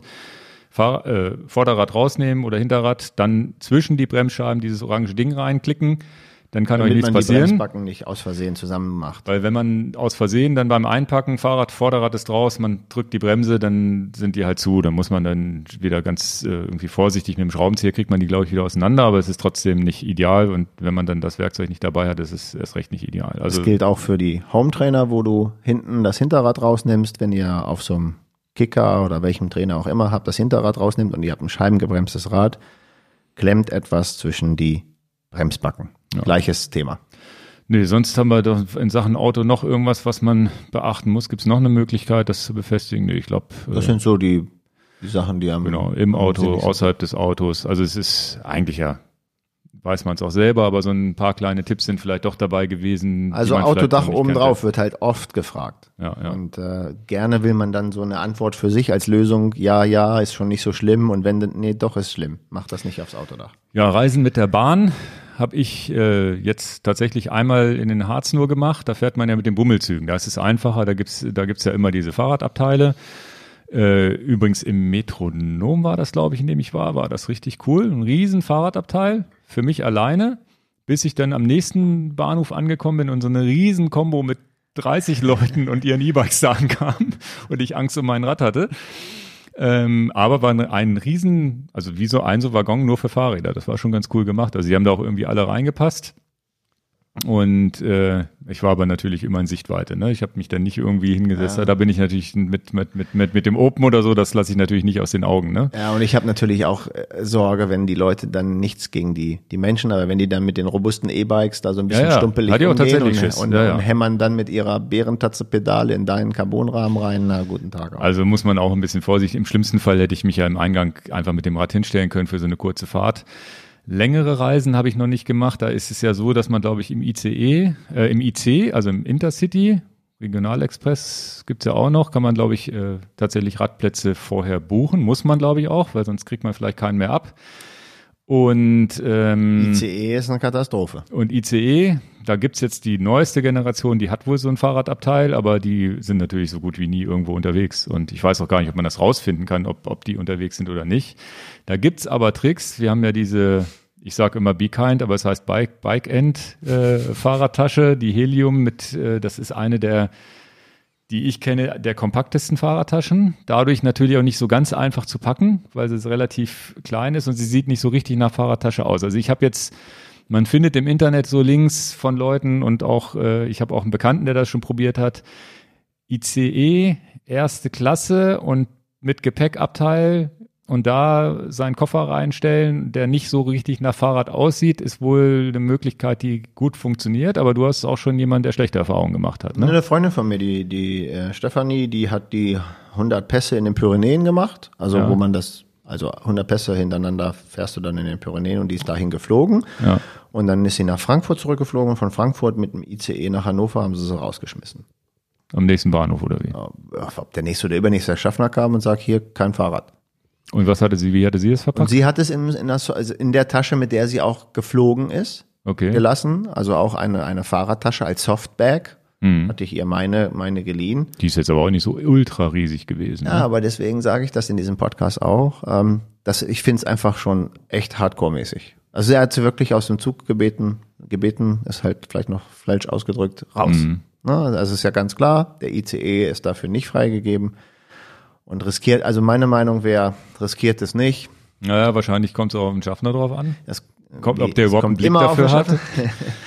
Also es gibt wohl die Regel, alles, was du oben verstauen kannst, unter den Sitzen verstauen kannst, geht immer oder was in diese Gepäckfächer reinpasst. Und ich glaube, wahrscheinlich ist die Nummer mit, also was ich tatsächlich gehört habe, ist diese Nummer mit der ersten Klasse, da tun sie sich dann natürlich auch schwer, jemanden einfach rauszuschmeißen. Ne? Das ist aber so blöd, wie sich das jetzt anhört. Ne? Das ist halt dieses Privileg, was man da hat, was man probieren könnte. Aber es ist trotzdem ein Aber ich traue es mich, ich würde es mich auch nicht so richtig Wir, trauen. Ne? wenn wir, wenn wir ICE fahren, haben wir, wir haben beide Bromptons. Mit den Bromptons gibt's mal gar keine Probleme. Genau, das ist gar kein Problem, aber wir wollen ja mit dem Rennrad dann Genau, möglicherweise tatsächlich Für die verreisen. Geschäftsreisenden das Brompton als Faltrad im ICE geht. Für die sportive Fraktion Mountainbike, Rennrad, Gravelbike, Trekkingrad schon gar nicht. Also das zumindest alles ICE. ICE-mäßig. Es gibt ja andere schnelle Züge, die auch funktionieren oder ein bisschen Bummelzug fahren Ja, und so weiter. Es ist alles machbar. Viele Grüße an die Deutsche Bahn. Nee, sie arbeiten ja. Also das muss man ihnen zugutehalten, denn die neueste Generation ICE hat ein Fahrradabteil, immerhin. Ne, es ist ja nicht so, dass sie komplett das verschlafen, aber das gehört natürlich zum Thema CO2-Mobilität mit dazu, dass man die Möglichkeiten schaffen sollte als Bahn. Ne? Gut, dann sind wir jetzt Flugzeug. beim nächsten Punkt Flugzeug. Vielleicht auch der, der spannendste Bereich für viele, weil es halt für mich zumindest, als ich, bevor ich das das erste Mal gemacht habe, war es eine Hürde. habe ich gesagt, na, ich leih mir lieber ein Rad, bevor ich jetzt die Scheiße hier einpacke. Ne? Also so, so war es tatsächlich. Ich hatte einfach Ingo, Angst, dass das Wortwahl. Fahrrad kaputt geht und dann war ich auch noch nicht ja, vor zehn Jahren hatte ich auch noch kein, da war schon das Laufrad rausnehmen und Bremse hat sich verzogen, wo ich dann schon, wie mache ich denn das jetzt und sonst, jetzt bin ich natürlich viel erfahrener technisch und kann das alles, ne? Aber wenn man das noch nie gemacht hat, steht man da doch wie so ein Ochs vorm Berg und sagt, ja, was mache ich denn jetzt? Wie packe ich in meinen Koffer? Ja, ist der Und Fahrradhändler was schraube ich denn- unsere YouTube-Videos Genau, wann, wann schraube ich denn was ab und warum und wie kriege ich das überhaupt wieder dran und solche Sachen. Ne? Und jetzt mit elektronischer Schaltung und wenn, oder auch eine, eine mechanischer, jetzt hat mich sich die Schaltung verstellt oder was auch immer. Ne? Wir haben jetzt ja ein paar Videos bei YouTube äh, live, ähm, Rad zerlegen, einpacken, die unterschiedlichsten Taschen. Das heißt, da können wir jetzt nicht nochmal hier in dem Podcast drauf eingehen, diese Videos einfach konsumieren und mal gucken, wie packen wir es. Ähm, und ein paar Tricks können wir ja vielleicht Genau. verraten, die wir machen. Und welchen Koffer empfehlen wir denn für welchen Typ Reisenden? Wir, wir, Ja. wir entscheiden uns ja auch für die unterschiedlichsten Reisen, für die unterschiedlichen Lösungen. Und da kommen wir jetzt vielleicht drauf und ein paar Tricks. Also das, der, einer der wichtigsten Tipps ist eigentlich und die, ich habe ich hab mir so eine tatsächlich hier im, im Apple-Programm so eine so eine Liste gemacht überhaupt, was ich alles mitnehmen muss. Also sich irgendwie, weil ich fliege vielleicht einmal im Jahr mit dem Fahrrad oder alle zwei Jahre und dann habe ich natürlich die Hälfte wieder vergessen und diese die sich so Packliste. eine, so eine Packliste zu machen, ist wirklich nicht doof. Und die Packliste habe ich tatsächlich jetzt so gemacht, dass da die allgemeinen Sachen drinstehen, ne? dass ich halt mein, meine, auch meine Unterhosen nicht vergesse. Dann äh, äh, irgendwelche Taschen nicht vergesse. Also ich nehme auch immer einen faltbaren Rucksack zum Beispiel mit oder eine Hüfttasche mit Trinkblase, wenn es zum Wandern geht und so weiter. Dann Flugreisen, was man so braucht, ne? das ist Elektrik. Und dann habe ich hier ein Ding, Rad, Koffer, Radreisen, Rennrad, äh, Packliste. Ich, wie lang? Oh, die ist schon relativ lang. Ich kann die ja einfach mal runter, runterlesen hier. Ist vielleicht gar nicht so un, uninteressant. Bist du sicher? Ja, ja. Also das ist jetzt tatsächlich noch, weil ich bin noch nicht mit scheibengebremstem Rad, das ist jetzt auf ein, auf ein normales gebremstes Fahrrad. Also es geht los. Zeig mir mal die Liste. Was ich alles mitnehme. Zeig mir mal die Liste. Schnellspanner, Kabelbinderschloss. Das sind diese kleinen Schlösser, mit denen ich das Fahrrad mal kurz sichern kann. Gegebenenfalls großes Schloss, wenn ich es brauche. Dann Radschuhe, Helm, Regenjacke, Armlinge, Windweste, Sonnenbrille. Handschuhe lang und kurz, weil die langen vergesse ich immer auf La Palma. Wenn wir oben auf 2400 Meter Höhe sind, kriege ich halt kalte, kalte Hände beim Runterfahren. Radrucksack mit Trinkblase. Davon nehme ich nicht immer alles mit, aber das, wenn ich weiß, ich mache eine längere Tour, nehme ich das mit. Faltbarer Rucksack. Das ist so ein Ding, was man, was so, in so eine Hand reinpasst und was man dann als Rucksack tragen kann, wenn man unterwegs ist. Trinkflasche, ganz wichtig, habe ich auch schon vor allem mit dem Fitlock-System auf Mallorca mal geschafft, die Trinkflaschen zu Hause zu vergessen. Und dann durfte ich das Fitlock-System abschrauben und mir andere Flaschen mit Halter kaufen, weil Fitlock magnetisch auf Mallorca ging halt damals nicht. Ein Mini-Regenschirm, warum habe ich den hier drin stehen? Put Putzlappen, aber ich hab tatsächlich ich hab so einen Reiseregenschirm. Ist der doch in Ordnung. Mit, ne? Lese mal runter. Putz, Putzlappen, Kettenöl, Luftpumpe. Luftpumpe ist übrigens eine aus mit Bluetooth, so eine kleine, wo ich dann die Bar auf der App ablesen kann. Taucht auch in einem meiner Videos auf. Werkzeug, DI2-Werkzeug für Kabel. Das ist das, um das, um die, äh, Die ITU-Stecker zu die montieren DI2-Stecker und zu- um, um einfach das System stromlos zu schalten. ja. DI2-Ladegeräte, Lampe vorne und hinten, Ladegerät für Lampen, Pedale. Pedale ganz wichtig, weil die schraubt man ja ab vorm Gehen- Reisen. Kommen wir ja noch zu. Wahoo, Bolt oder ähnliches, Garmin Laufuhr zusätzlich, Pulsmesser, äh, Puls, Pulsmesser optisch, Pulsgurt, nehme ich beides mit, Cliff Bars, damit ich Shotblocks, das sind diese, diese, diese Gummibärchen zum, zum Essen. Äh, so ein, so ein, was habe ich hier noch? Getränkepulver, Ersatzreifen, Reifendichtmittel. Das ist jetzt schon, das ist jetzt schon auch so fürs Open, wenn ich dann das ins, im Auto mitnehme. Reifendichtmittel ist auch schon für, für Dings. Ähm, dann die CO2-Pumpe, Blackroll, ne, für den, für den Körper. So Triggerpunktkram, Laufsachen, Hüfttasche zum Laufen, Sonnencreme, Werkzeug habe ich hier ein zweites Mal drin, das braucht man ja nicht doppelt. Die Rahmentasche Fahrrad, da ist die, äh, da ist diese Restrap mit gemeint, Oberrohrtasche Fahrrad und Liegestützgriffe. Die habe ich ja auch schon mal aufgeschrieben. Das ist auch nochmal so Körpersportkram. Wieso hast du da Kondome aufgeschrieben? Ja, ja, die stehen hier nicht. Schade. Habe ich noch eine Liste für Video und Foto alleine, ne? Da muss ich auch aufpassen. Aber das ist das, was ich mir aufgeschrieben habe. Und da kommen jetzt noch neue Sachen dazu, wenn wir das erstmal mit Scheibenbremsen fahren, weil dann muss ich ja noch Ersatzscheibenbremsen und sowas aufschauen. Das mache ich jetzt schon mal, damit ich es nicht vergesse hier.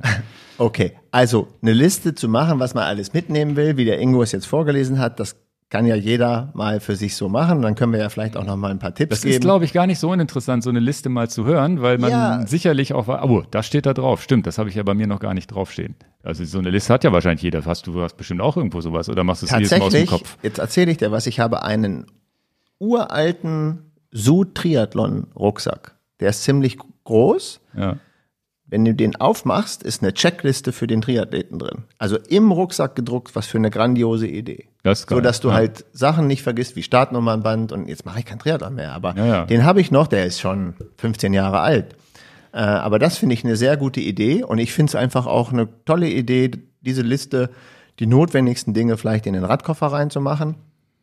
Und, und ich finde die Liste ja wirklich gut. Also gar keine. Frage. Aber da kann ja jeder mal so das, was ihm wichtig ist. Zum Beispiel bei mir ist wichtig, weil ich schon so oft so viel Sonnenbrand im Gesicht hatte in meinem Leben. Ich brauche halt die höchste Klasse 50er Sonnenschutz. Ne? Das muss ich mitnehmen und ich möchte gar nicht mehr Radfahren ohne Sonnencreme. Solche Sachen würde ich dann für mich noch draufschreiben und hätte auch so ein paar Sachen, die mir wichtig sind, äh, die in der Liste nicht sind. Und ich habe ein paar Sachen hier mir rausnotiert. Zum Beispiel Lenkerstopfen nehme ich immer mit, weil ich mich total ärgere, wenn ich den Lenkerstopfen ver verloren habe. Ja, aber das machen andere Leute nicht. Die stehen so einen zehn Tage Urlaub ohne Lenkerstopfen durch. Ich nicht. Mich ärgert das. Und dann gehe ich in den Radladen und kaufe mir einen Lenkerstopfen. Also ich nehme so einen Lenkerstopfen dann mit. Ja, ja. Äh, mach mir mach mir andere Gedanken, ähm, wie schließe ich das Rad ab? Da hast du jetzt zum Beispiel das Kabelbinderschloss äh, genannt. Ne? Und also jeder hat so ein, so ein paar Sachen, die ihm da äh, wichtig sind.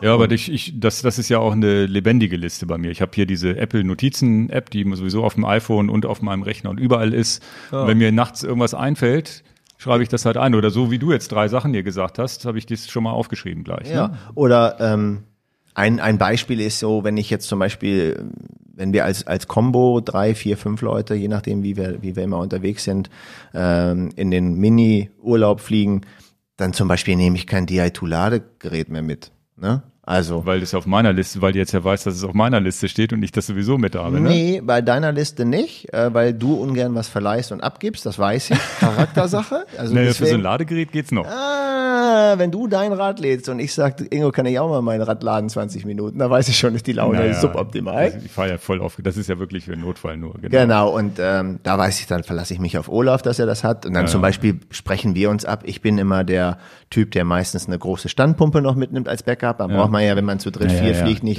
braucht ja nicht jeder mitnehmen. Das ist zum Beispiel auch noch, ein, noch ein wichtiger Punkt. Ich denke, bei der Flugreise, Ingo, reden wir über die Auswahl des Koffers oder der Genau. Tasche und äh, für wen das wie das Richtige ist. Und wir sind sehr unterschiedlich unterwegs und das macht es ja auch interessant. Ich bin ein großer Fan von einem nicht Hartschalenkoffer für gewisse Mhm. Einsatzzwecke und für gewisse andere Zwecke dann wieder ein Fan von einer Hartschale. Und ich glaube, da könnten wir vielleicht Da bin ich ja auch so. Also ich kann dir mal erzählen, was ich so oder kann mal erzählen, was ich so habe. Ich habe einen Skicon-Koffer, den wir übrigens nicht verkaufen. Ja, Da ist der Vorteil, und da nehme ich, äh, den nehme ich aber auch nur für mein, in Anführungsstrichen, altes Cervelo R3. Also es ist so mein betagtestes Rad, was ich im Stall habe.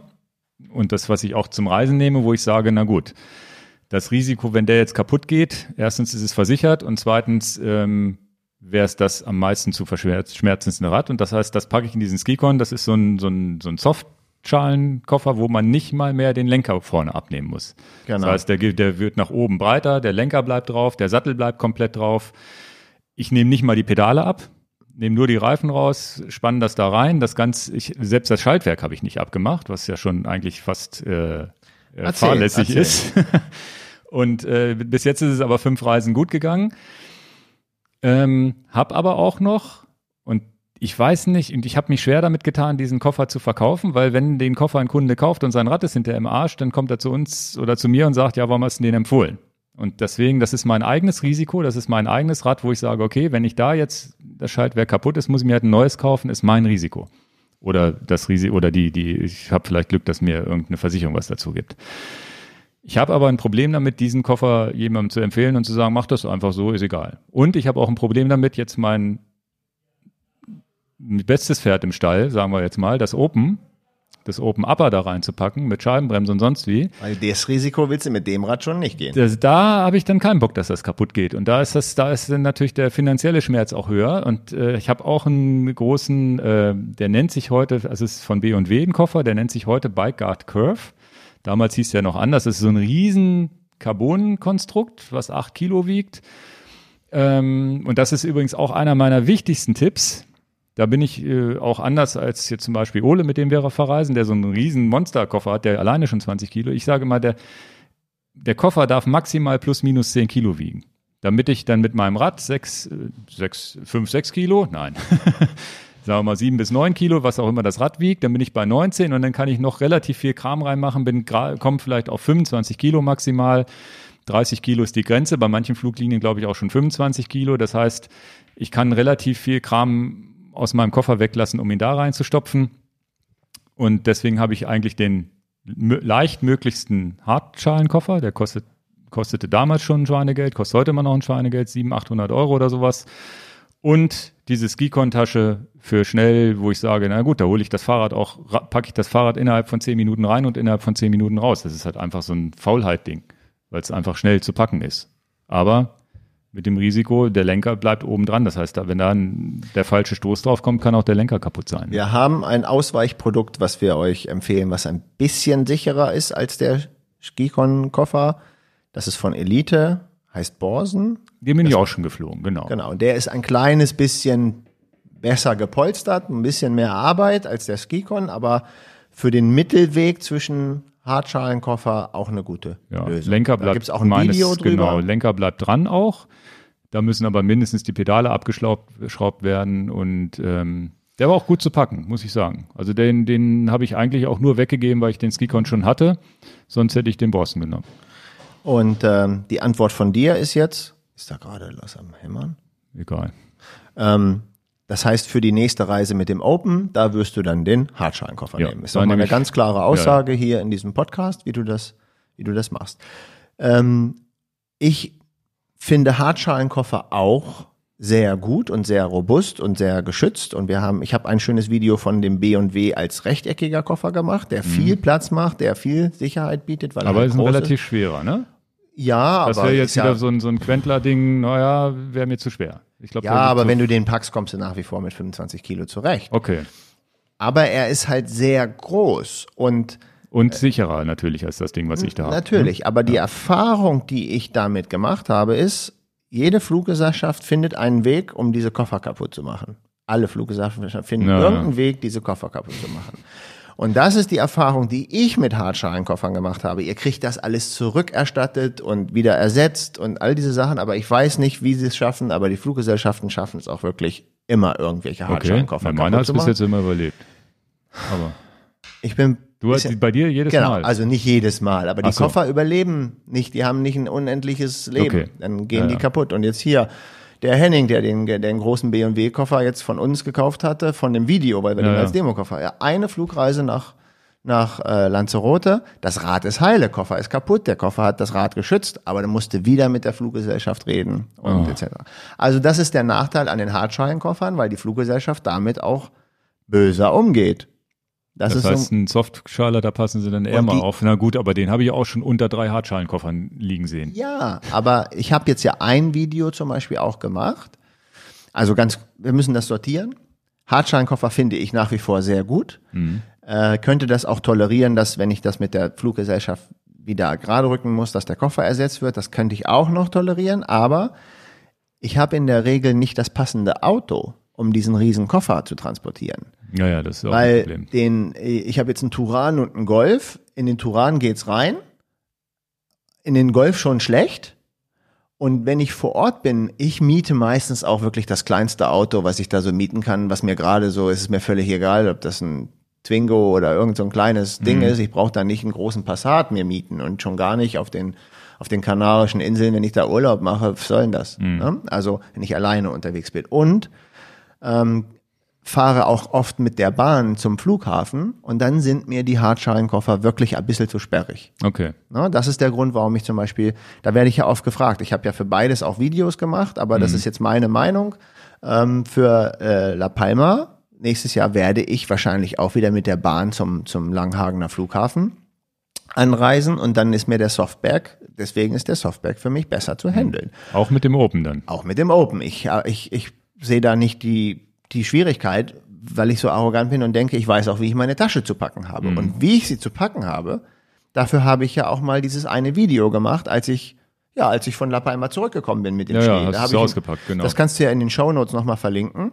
Ähm, wie, wie komme ich zurück? Da habe ich einen Evok, eine Evok-Tasche genommen und habe dann aber von Evok diese XL-Tasche genommen. Und der Vorteil von den Taschen ist, auch die XL-Tasche ist dann immer noch ein bisschen einfacher zu verstauen im Auto, äh, auch vor Ort. Da haben wir jetzt natürlich auf La Palma jetzt kein Problem. Aber wenn du ein kleines Hotelzimmer hast, das ist auch nochmal ein wichtiger Punkt. So eine Softbag, die kann ich dann auch nochmal in eine Ecke prummeln. Ja, ja, Aber stimmt. den Hartscheinkoffer, den kann ich auch gerne mal auf dem bleibt so Balkon. groß, ja, ist, ja. genau. Oder wenn du keinen Balkon hast, dann ist das, äh, liegt das zwischen deiner Frau und dir, der Koffer.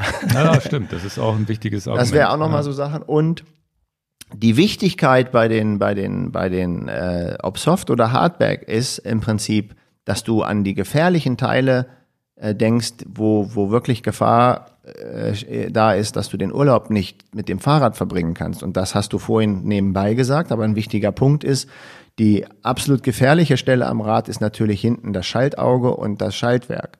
Also wenn ihr unsicher seid, dass der Koffer diese Stelle vernünftig abpolstert, auch bei einem Sturz auf eine Ecke, das verkraftet, dann nehmt das Schaltwerk ab oder nehmt das komplette Schaltauge ab. Eins von beiden ist einfacher zu lösen.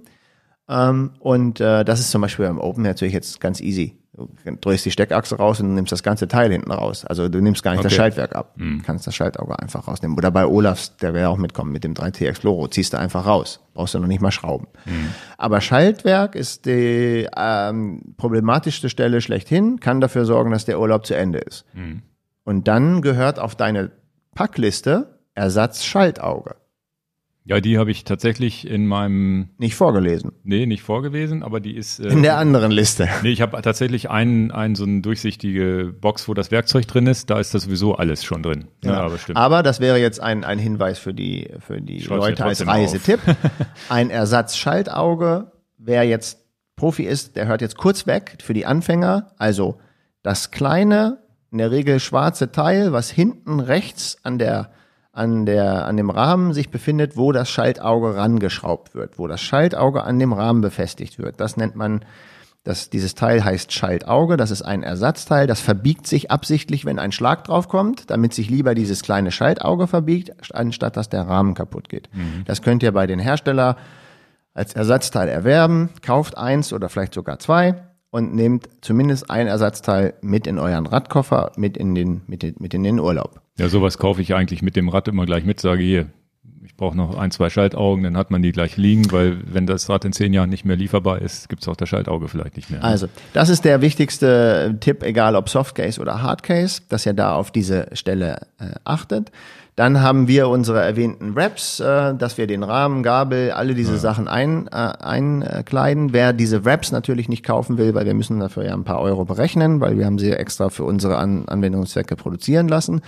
Der kann dann zur Not natürlich äh, in den Baumarkt gehen und diese Heizungsisolierrohre Ja, nehmen, ja. diese ganzen Styroporteile. Die sind nicht ganz so komfortabel, aber besser als nichts. Genau. Ja, das wäre ein Tipp. Eine weitere Gefahrenquelle, die, ähm, wenn das Rad da draufschlägt, die wirklich für schlechte Laune sorgt, ist das große Kettenblatt.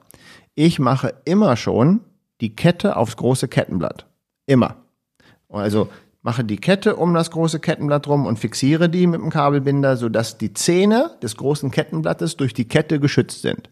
Ach so, das, Weil- das wusste ich auch noch nicht. Ja, also Kette aufs große Kettenblatt legen. Jetzt, Idee. jetzt, jetzt ist die Kette hat dann keine Spannung, die musst du also wirklich dann noch fixieren, dass sie drum bleibt. So Da machst du irgendwie so Isolierband oder Einfach ein Kabelbinder. Kabelbinder, oh gut, ja, ja. Oder Isolierband kannst du auch nehmen. Aber warum mache ich das? Weil ein verbogener Zahn am großen Kettenblatt, den kannst du dann noch wegbrechen und wegfeilen. Das ist im Urlaub aber gar nicht so angenehm. Und wenn das mal aufsetzt, ein verbogenes Kettenblatt ist also auch etwas, wo ihr wirklich, das solltet ihr polstern mit Luftpolsterfolie in welcher Tasche auch immer, dass auch klar ist, es kann nicht das Kettenblatt irgendwo gegenschlagen und sich verbiegen.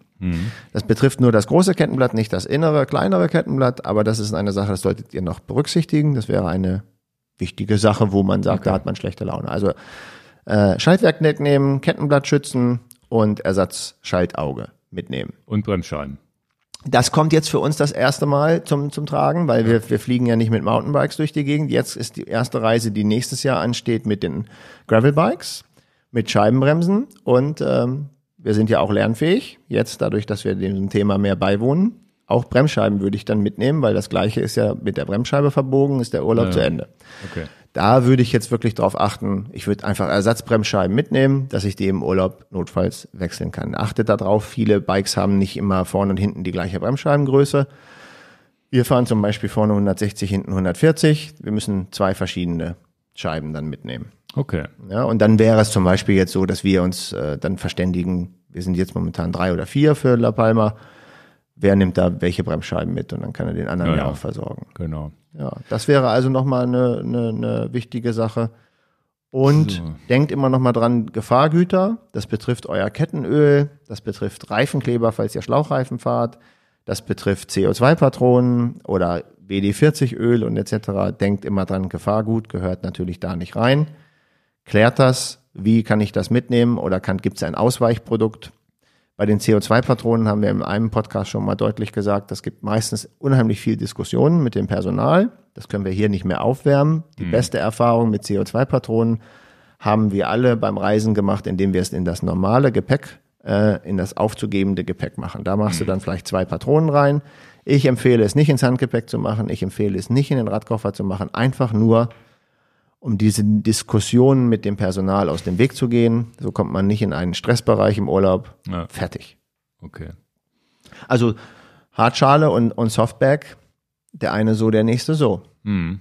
Ja, ja, es- also ich, ich bin da ja tatsächlich für beides offen. Beim Open, wie gesagt, mit dem Skicon, so, so ein XL wie du hast, so ein Evoque würde ich vielleicht sogar nehmen. Aber den Skicon, der ist mir, wo der Lenker wirklich Der ist so jetzt ein bisschen, deshalb hätte ich jetzt auch gesagt, das wäre mir zu gefährlich. Beim Open wäre es mir zu, zu gefährlich. Ja. Beim, beim, äh, aber den, den, den Evoque XL, den du da fährst, den, das wäre jetzt auch noch eine Platz. Variante. Ja, ja. der lässt sich auch zusammenrollen wieder in klein, ne? Oder? Ja, Das ist ja auch noch ein Punkt. Es geht ja auch manchmal nicht nur um den Platzbedarf im Hotelzimmer, im Ferienort, äh, äh, Ort, sondern auch zu Hause. Habe ich vielleicht keinen Keller? Habe ich Ja, vielleicht keine Garage? Wo soll denn der ganze Kram bleiben? Hast du so einen riesen Hartschalenkoffer? Dann ist das auch die Antwort, warum der Hartschalenkoffer nicht geht. Und der Evoque, jetzt nochmal nachgefragt, der Ja. hat doch auch dieses Gerüst drin, dass du außen alles baust und dann das Rad mitsamt diesem Ständer in den Koffer einfach reinlegst. Das heißt, du musst nicht im Koffer am Arbeiten. Genau. Also Ja, der, der, dieser, diese Vielleicht, persönlich ver vielleicht verkaufe ich mal dieses, dieses Carbon-Monster und guck mir nochmal den Evoque an. ja, Weil das, das ist ja auch ganz fakt, weil der, weil das, äh, der, der, der Carbon-Koffer, den ich da jetzt habe, der hat einen entscheidenden Nachteil, dass er halt nicht so ein Gerüst hat. Das heißt, ich muss wirklich den Rahmen da einfach Ja. reinlegen. Der schwebt dann so halbwegs im Koffer, aber der, als ich damals mit meinem R3 damit gereist bin, der ist auch schon mal so ein bisschen, verschiebt sich das da drin auch so ein bisschen. Da muss ich nochmal drüber nachdenken. ja. Okay, dann haben wir noch so ein paar Tipps und äh, ja, so ein paar Do-it-yourself-Tricks, würde ich mal sagen, bis hin zum Radkoffer. Das machen wir Ähm, vielleicht als letztes mit dem Radkoffer selber bauen. Oder machen wir es vorweg? Nee, nee, ich würde jetzt erstmal äh, die kleinen Tricks, die du hier noch äh, hast. Also ein Trick ist ja, das hatten wir, hatten wir das jetzt schon, dass man die Pedalen nach innen schrauben soll, damit man sie nicht vergisst. Na, das machen wir jetzt. Das ist Okay. äh, Dans Profi-Tipp. Ja, ja, genau. Also die, die sind auch schon mal in unseren Videos Die teilweise sind natürlich in den. Videos auch aufgetaucht, aber viele Leute denken daran nicht und äh, ich verrate euch das äh, gerne nochmal, weil das, das, ich weiß gar nicht, warum es, warum es nicht durchgängig alle so machen. Ich finde das grandios. Wenn du die Pedalen abschraubst von dem Fahrrad, dann wisst ihr ja, in Fahrtrichtung, deswegen sage ich das nochmal hier für, für, die, für die Einsteiger, in Fahrtrichtung dreht ihr das Pedal fest. Nach vorne, Richtung Lenker und nach vorne gedreht, also die rechte Pedale rechts rumgedreht, fest, die linke Pedale links rumgedreht, fest in Fahrtrichtung ist das Pedal immer fest. Wenn ihr es jetzt für den Koffer packen, losschrauben müsst, müsst ihr es also entgegen der Fahrtrichtung drehen. Es wird gleich komplizierter. Das ist ja noch einfach. Und dann habt ihr die Pedale in der Hand. abgeschraubt in der Hand. Und, Und ich sage, und ich sage euch, es ist bei jedem schon mal vorgekommen, man kommt im Urlaub an, wo sind die Pedale? Ja, sie liegen zu Hause auf der Fensterbank oder sie liegen da, wo ich das Rad aus. Und dann kann man das hunderttausendmal in eine Packliste schreiben, vergisst die Pedale nicht, dann denkst du, ja, habe ich reingepackt. Ja, ja. Also, äh, wie das halt so ist. Bei den Pedalen empfehle ich euch, die Pedale nirgendswo hinzulegen, wenn er sie abgeschraubt hat, sondern sofort wieder anzuschrauben und zwar auf der Innenseite der Kurbel. Also die Kurbel ist ja, das Gewinde in der Kurbel ist ja durchgängig als Loch. Es ist ja nicht, ja, ja. ist ja nicht, wie nennt man das als Gewindeschneiden, wenn das so ein Sackloch ist, sondern es ist ein Durchgangsloch. Das heißt, die rechte Pedale rausmachen, die linke Pedale rausmachen und auf der Innenseite der Kurbel wieder reindrehen. Ja, also deswegen, ihr habt ja den Rahmen geschützt, dass es da nicht gegenschlagen kann. So vergesst ihr auch die Pedale genau. zu Hause nicht. Das ist der eine kleine Profi-Tipp, aber nicht ganz unwichtig. Naja, genau. Dann haben wir ja, dann, dann hast du ja irgendwann den ganzen Baumarkt leer gekauft mit, äh, also die haben jetzt alle so, so, so Regentonnen ohne Deckel. Und die nutze ich tatsächlich auch. Bei jedem Flug habe ich diese Regen. Das ist der Knaller, oder? Ja, ja. Der Tipp ist wirklich super. Ja. Also wer das jetzt nicht äh, mal bei einem Video von uns mal gesehen hat, der, der, das holt ihr nach. Ihr könnt das Video nochmal aufrufen. Wir verlinken es vielleicht auch nochmal. Aber ähm, ich war, das ist schon ewig her, dass ich im Baumarkt war und habe zufälligerweise diese grünen großen Regentonnen gesehen, wo die sind ja dann immer so zusammengestapelt und dann liegen die Regentonnen-Deckeln auch immer daneben. Und die werden ja als Set verkauft, Regentonne mit Regendeckel, also für die Hausbesitzer. Und dann kam mir so in die, ach, wie grandios, diese Deckel, super. Das ja, ist ein toller Schutz für mein Laufrad. Und dann habe ich die im Baumarkt gefragt, ob sie die Deckel einzeln verkaufen können. Nö, nicht so wirklich. Und dann nach tausend Gesprächen hin und her ging das doch irgendwie, mussten sie nachbestellen.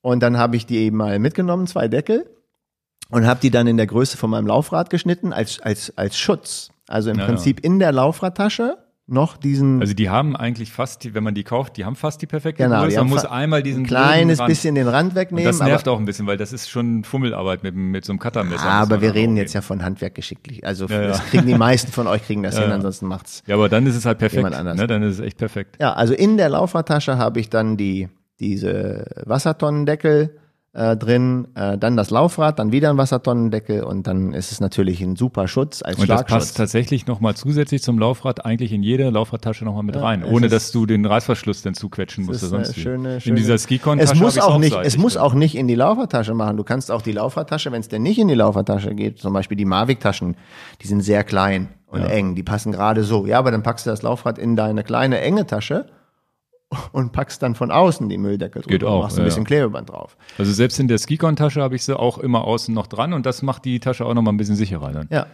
Alle meine Freunde haben die Baumärkte besucht und haben also jetzt diese beim, Wasserdeckel also gekauft. Beim Bauhaus, da habe ich sie gekauft, letztes, vorletztes Jahr oder wann das war. Da waren die tatsächlich mit einzeln belabelt, war es gar kein Problem. Als also, Preis, als genau. Einzelstück. Ja, Einfach ich war jetzt hier bei Obi, kaufen. bei Obi gab es die als Set. Okay. Und ähm, die Bauhaus, zumindest bei uns in Hannover, Bauhaus Laatzen, einzelne Dings waren kein Problem in der Gartenabteilung. Und kosten vier Euro oder so in dem Dreh. Ja, ja, irgendwie kleines Geld auf jeden Fall. Das ist dann nochmal ein kleiner Trick. Ja. Dann hattest du irgendwas mit Teppichboden reingeschrieben, den Trick kenne ich noch nicht. Äh, Teppichboden ist grundsätzlich ein unheimlich tolles und günstiges Polstermaterial, was eine super Eigenschaft hat. A, Teppichbodenreste gibt's irgendwo bei jedem Baumarkt oder bei jedem äh, Teppichbodenladen, Scheune so meistens als Reste für ganz, ganz kleines Geld. Und äh, Teppichboden hat einen ganz schönen Vorteil. Ähm, wenn ihr besonders diese Schlingenware kauft, die ist in sich, du kommst schon fast mit Messer nicht durchstechbar. Also Teppichboden hat von der Struktur so ein richtig festes, festes Gewebe. Und wenn ihr euch den Koffer ein bisschen pimpen wollt, egal ob jetzt Hartschale oder Softback, dann legt ihr einfach einmal einen Meter oder macht, wie ihr das meint, als Durchstichschutz Teppichboden da rein. Ja? Was hat, was ist Schlingenware? N naja, dass dieser, dass dieser, ähm, wie soll ich das? ja.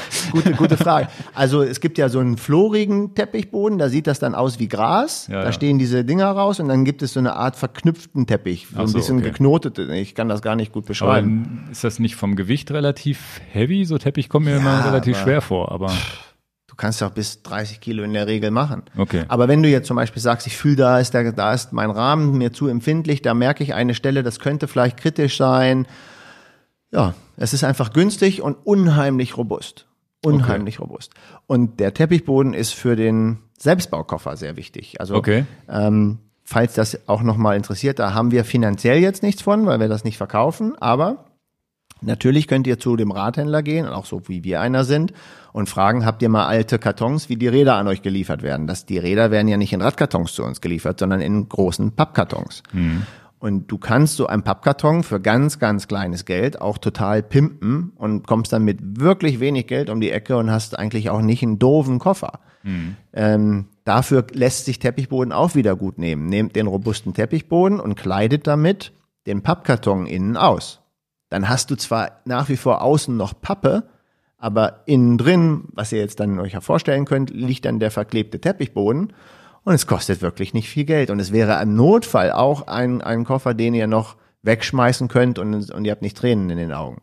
Naja, okay. Ja, also wenn mal ganz klar ist, ich bin eigentlich nicht der Reisende und ich brauche das wirklich für eine Notsituation, für eine Reise, für den einen Wettkampf, hm. brauche ich das mal, ähm, dann kann man das, dann kann man das äh, gut machen. Oder ihr macht so eine Art lange Reise, drei Wochen Neuseeland und ihr sagt, ich fliege jetzt, was weiß ich, nach Auckland Nordinsel, da muss ich meinen Koffer wegschmeißen und, und kann den nirgendwo lassen und ich fliege dann von der Südinsel, was weiß ich, von Christchurch wieder weg, hab dazwischen fünf Wochen Tour, ja, dann packt ja, ja. ihr euch einen Koffer, mit dem ihr nach, nach hinfliegt, schmeißt den weg, entsorgt den, ist auch noch relativ umweltfreundlich und geht dann an der anderen Station wieder genau den Weg. Kauft euch einen Koffer, kauft euch ein bisschen Teppichboden und baut euch den Koffer für die Rückreise. Hm. Ja, das machen ja viele. Es ist bekannt. Das mit dem Teppich war jetzt, glaube ich, noch nicht der, so Der, der Teppich ist halt der, der, der Bringer, kostet nicht viel und gibt zusätzliche äh, Sicherheit. Ja, und hat man gleichzeitig auch noch was, wo man sich denn drauflegen kann, wenn man angekommen ist. Aber da können wir ja vielleicht mal ein kleines Video drüber drehen. Das ist aber auch, glaube ich, brauchen wir auch do-it-yourself-mäßig den Leuten nicht groß erklären. Du ja, nimmst ja. halt einen Pappkarton und kleidest ihn aus. Ja.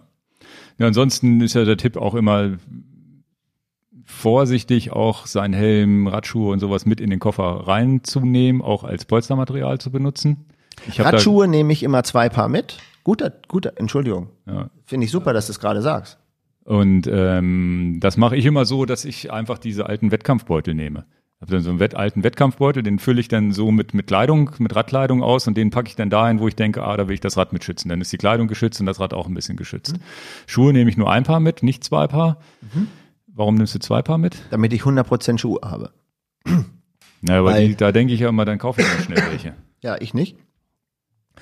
Weil, ähm, nehmen wir jetzt zum Beispiel La Palma. Ja. Ein Mietfahrrad kriege ich relativ schnell. Wenn das, also warum mache ich das? Um die Erklärung der ganzen ja, ja. Story ist, ich habe ein paar Schuhe in meinem Radkoffer und ich habe ein paar Schuhe in meinem Handgepäck. Und ein Im Miet Handgepäck oder im aufgegebenen Gepäck? Nee, im Handgepäck. Nicht Ach, im aufgegebenen okay. Gepäck. Also, ähm, dass ich in jedem Fall irgendwie mich mit dem Rad bewegen Aber kann. wenn du es im Handgepäck hast, dann brauchst du doch auch nicht im Fahrradkoffer noch welche, weil das im Handgepäck kommt ja mit dir sowieso ja, an. aber ich nehme immer zwei Paar Schuhe mit sowieso in den Urlaub. Und okay. dann verteile ich sie auf die Sache. Ich nehme sowieso immer zwei Paar Schuhe mit. Also, also ähm, wer nasse Schuhe im Urlaub hatte und die kriegt dann nicht recht genug äh, trocken, der nimmt zwei okay. Paar Schuhe mit. Jetzt bist gemacht. du, ja, weil du immer schön nach La Palma fliegst und, und nicht nach Mallorca. Ich fliege ja auch nicht nach. Aber deswegen habe ich immer zwei Paar Schuhe mit und ähm, nehme immer im Handgepäck mit. Und ähm, das mache ich auch mit dem Helm. Mhm. Ja, also Helm habe ich, in dem Fall jetzt nur einen mit, aber den Helm habe ich auch in meinem Handgepäck mit drin. Ach, da wäre ich total entspannt. Auf dem Rückflug ist es wieder egal. Ja, aber auch beim Hinflug, weil, weil Helm und Schuhe hätte ich jetzt immer gedacht, im schlimmsten Fall fahre ich mit Flat Pedals und nehme Turnschuhe, die ich sowieso habe. Ja, aber also, ich, da ich das habe ich mir so angewöhnt, dass ich das, das im Handgepäck ja. mit habe. Ähm, und äh, Pedale lasse ich meistens weg, weil ich SPD-Schuhe ja meistens nehme, wenn wir reisen. Mhm. Und SPD ist so gängig, das hat auch der letzte Honk-Vermieter.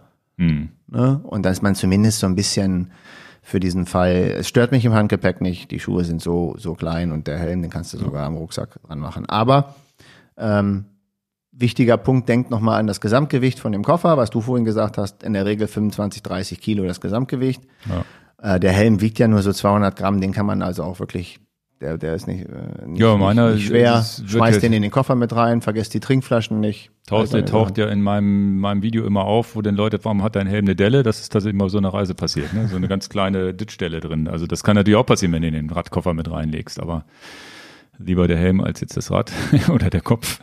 Ja, und dann so die Kleinigkeiten mitnehmen, die er vielleicht im Urlaub, ähm, der eine sagt, ich nehme noch eine Ersatzkette mit, der nächste sagt, ich nehme einen Lenker entstopfen mit, der nächste sagt dieses und jenes.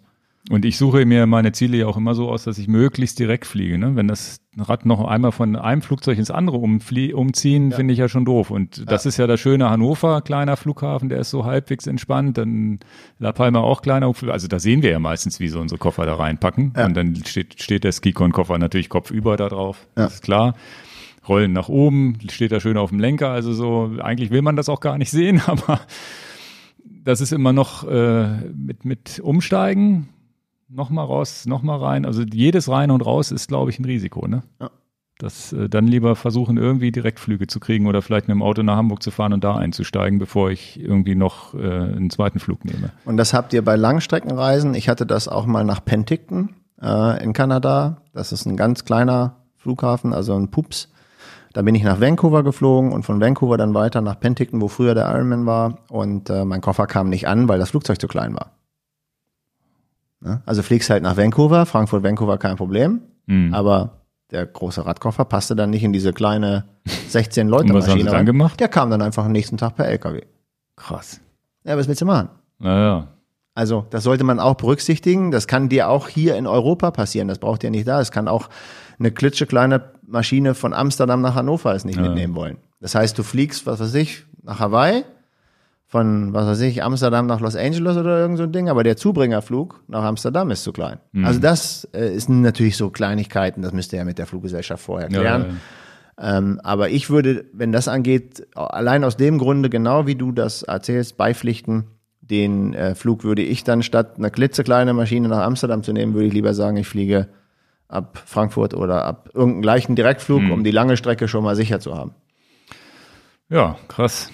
Naja, das sind ja nur die Kleinigkeiten beim Fliegen, die man so als ja, ja, eigentlich, äh, ja, eigentlich müssen wir ja überall mit dem Fahrrad hinfahren, aber manchmal will man ja doch die schöne Wärme. Also im Winter, ich muss ja schon ehrlich zugeben, das genieße ich auch. Ne? La Palma, dann im Februar mal ein bisschen Sonne tanken, ist schon nicht doof. Und, und vor allem auch mal mit dem Rad auch eine andere Natur zu erleben und sonst wie so ein bisschen Abwechslung ist ja auch äh, so schön, wie das Graveln jetzt im Winter wird hier im Deister, aber irgendwann ist man auch froh, wieder andere, was anderes zu sehen. Ne? Das macht ja schon Spaß. Und La Palma ist ja tatsächlich auch der, eins der Urlaubsziele, wo ich immer wieder, wo wir immer wieder hinfliegen. Das wird uns da auch nicht langweilig. Ne? Sind wir jetzt, also für mich ist wir erzählen das, das vielleicht für den einen oder anderen zu oft und eigentlich wollen wir das auch gar nicht. Nee, nee, alle auftauchen. Auch, ja, ja. Aber du warst jetzt da bestimmt schon 10, Weit 15 über, Mal. Nee, über 20 Mal schon. Und äh, seitdem du mich infiziert hast, war ich bestimmt auch schon vier, fünf Mal da jetzt. Da müssen wir eine extra Sendung machen zu La Palma, gell?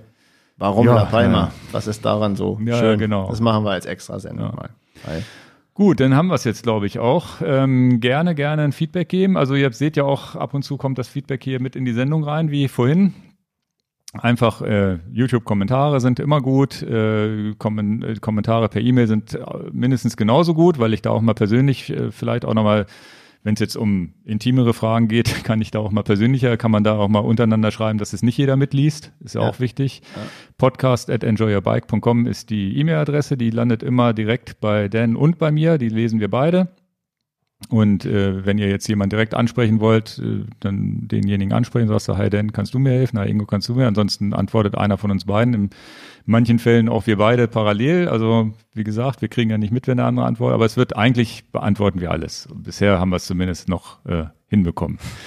Und vielen, vielen Dank fürs Zuhören. Vielen, vielen Dank für die netten Kommentare, die wir auch schon bei iTunes jetzt äh, sehen durften. Also die Bewertung dort. Und wenn einer einen kleinen Text dazu geschrieben hat, das ist super. Was da schon für tolle, da müssen wir eigentlich auch mal eine Sondersendung zu machen, was da also, für die Leute geschrieben haben und uns dafür bedanken. Wir sind im Auto auf ja. dem Weg nach auf, zu Cervelo. Genau, da als wir nach, nach Kloppenburg gefahren sind, da hast du mir auch so, so, so richtig viele vorgelesen und das nahm mir ja gar kein Ende. Aber das war ich bin da noch gar nicht dazu gekommen, die alle zu lesen. Oder habt ihr so, so in der Anfangszeit welche gelesen? Hast du mal die letzten so vorgelesen? Da steht ja auch so viel Nettes drin, wo ich auch dachte, na, ist ja krass. Also da ja. scheinen wir ja zum Glück äh, irgendwie also die, einiges richtig zu machen. Die Bewertung bei iTunes und die Kommentare, das ist äh, ja. rührend. Äh, vielen Dank. Ja, ja, vielen Dank. Also wirklich auch persönliche Sachen, die da geschrieben wurden. Also wirklich, wirklich ganz toll. Das motiviert uns natürlich auch weiterzumachen. Und ähm, bis jetzt haben wir diesen Ritt, Wochenrhythmus geschafft, obwohl das, ich das wird irgendwann mal abreißen. Das können wir nicht, nicht können wir nicht mehr bringen. Und äh, also wir müssen dann sicherlich ja beim Podcast auch mal auch mal ähm, äh, Themenvorschläge von euch haben. Wie gesagt, diese genau. Reisesache war ein Wunsch von vielen. Ich habe Deswegen ja, das mal gemacht. Ich habe ja hier so eine Sammlung von, ich kann ja mal sagen, was hier alles noch auf der To-Do-Liste steht. Vielleicht Ja. interessiert das ja jemanden. Was, alles, was so an, Was wir noch so für Podcast-Ideen haben. Genau, Scheibenbremsen, ein echtes Kundenberatungsgespräch wollten wir irgendwann nochmal machen. Mit einem Okay. echten Kunden, genau. Äh, Reisen, Carbonrad Gepäckträger, das kann ich jetzt rauslöschen, das haben wir gerade erledigt. ähm, tatsächlich äh, interessieren sich Leute für meine vegane Ernährung. Da würde ich vielleicht mal eine Sendung irgendwann drüber machen. Bikepacking haben wir schon, Bikefitting. Das Bikefitting ist ein extra Podcast, das der haben wir uns sehr heftig. das haben wir uns jetzt auch für, den- für den Herbst, da haben wir auch ganz viel Videomaterial schon gedreht, wo wir eigentlich noch mal was zu erzählen müssen. Das haben wir uns jetzt für den Herbst gelegt, weil wir es im Sommer nicht geschafft haben. Also Kennenlernen von Dan und Ingo die Geschichte. Welche Schlauchreifen, das hatten wir schon, Tubeless, Wattmessung hatten wir schon, Campagnolo, Gravelbike und so weiter. Also wenn ihr noch irgendwelche Interessen habt, Planung, Aufzeichnung, Gadgets, Fahrradcomputer hatten wir glaube ich auch schon. Ich Äh, Ingos und Dans Werdegang haben wir hier noch stehen. Leidenschaft Rad, Bremsen, Helm, gute.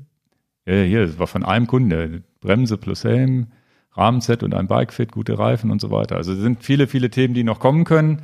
Ich hoffe, die gehen uns nicht aus. Ab und zu mal wieder Gäste. Gestern ähm, Wenn sind wir wir, gerade in Planung ein, tatsächlich soll ich das sagen, mit dieser, ja, also es du könnte, darfst sagen, was du willst. Ich bin da. also vielleicht lade ich einen Gast mal ein, der praktisch sein Pseudonym, was den Doping im Radsport angeht, hier vielleicht mal live lüftet. Das könnte noch mal passieren als Gast. Das wird sicherlich eine sehr intime Sache. Das planen wir auch für den, den Herbst. Dann würde ich gerne eine Sendung machen über Histo da bist du raus. Das muss ich mit einem anderen Partner machen, sicherlich.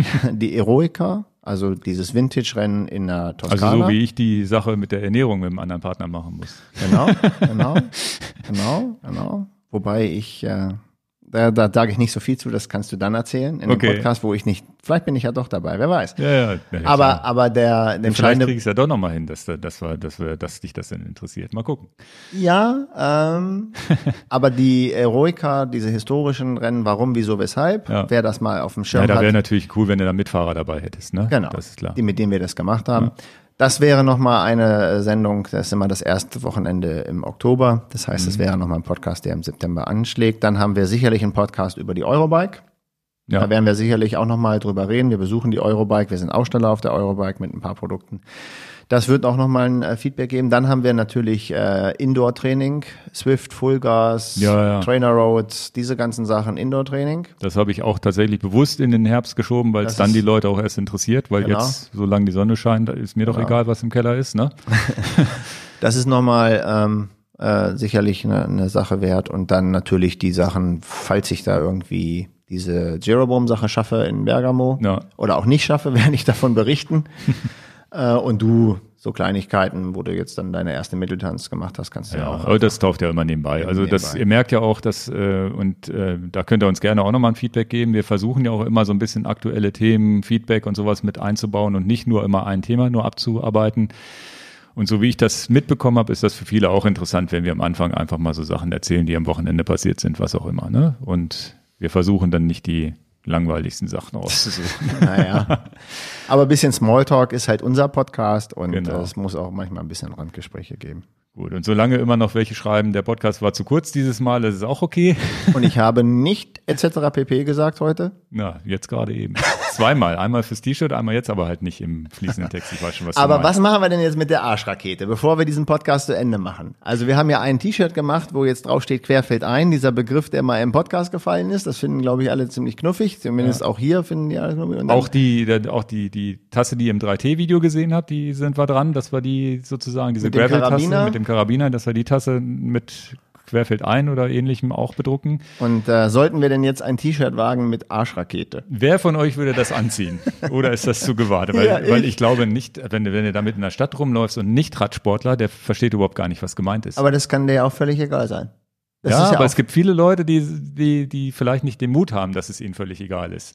Ja, aber die müssen das ja auch nicht kaufen und nicht tragen. Also wer hat den Mut, dieses T-Shirt anzutra äh, Ja, da bin ich mal gespannt. das Feedback. Ähm, wir haben es ja noch nicht in wir haben es noch nicht gemacht, genau. Mal gucken.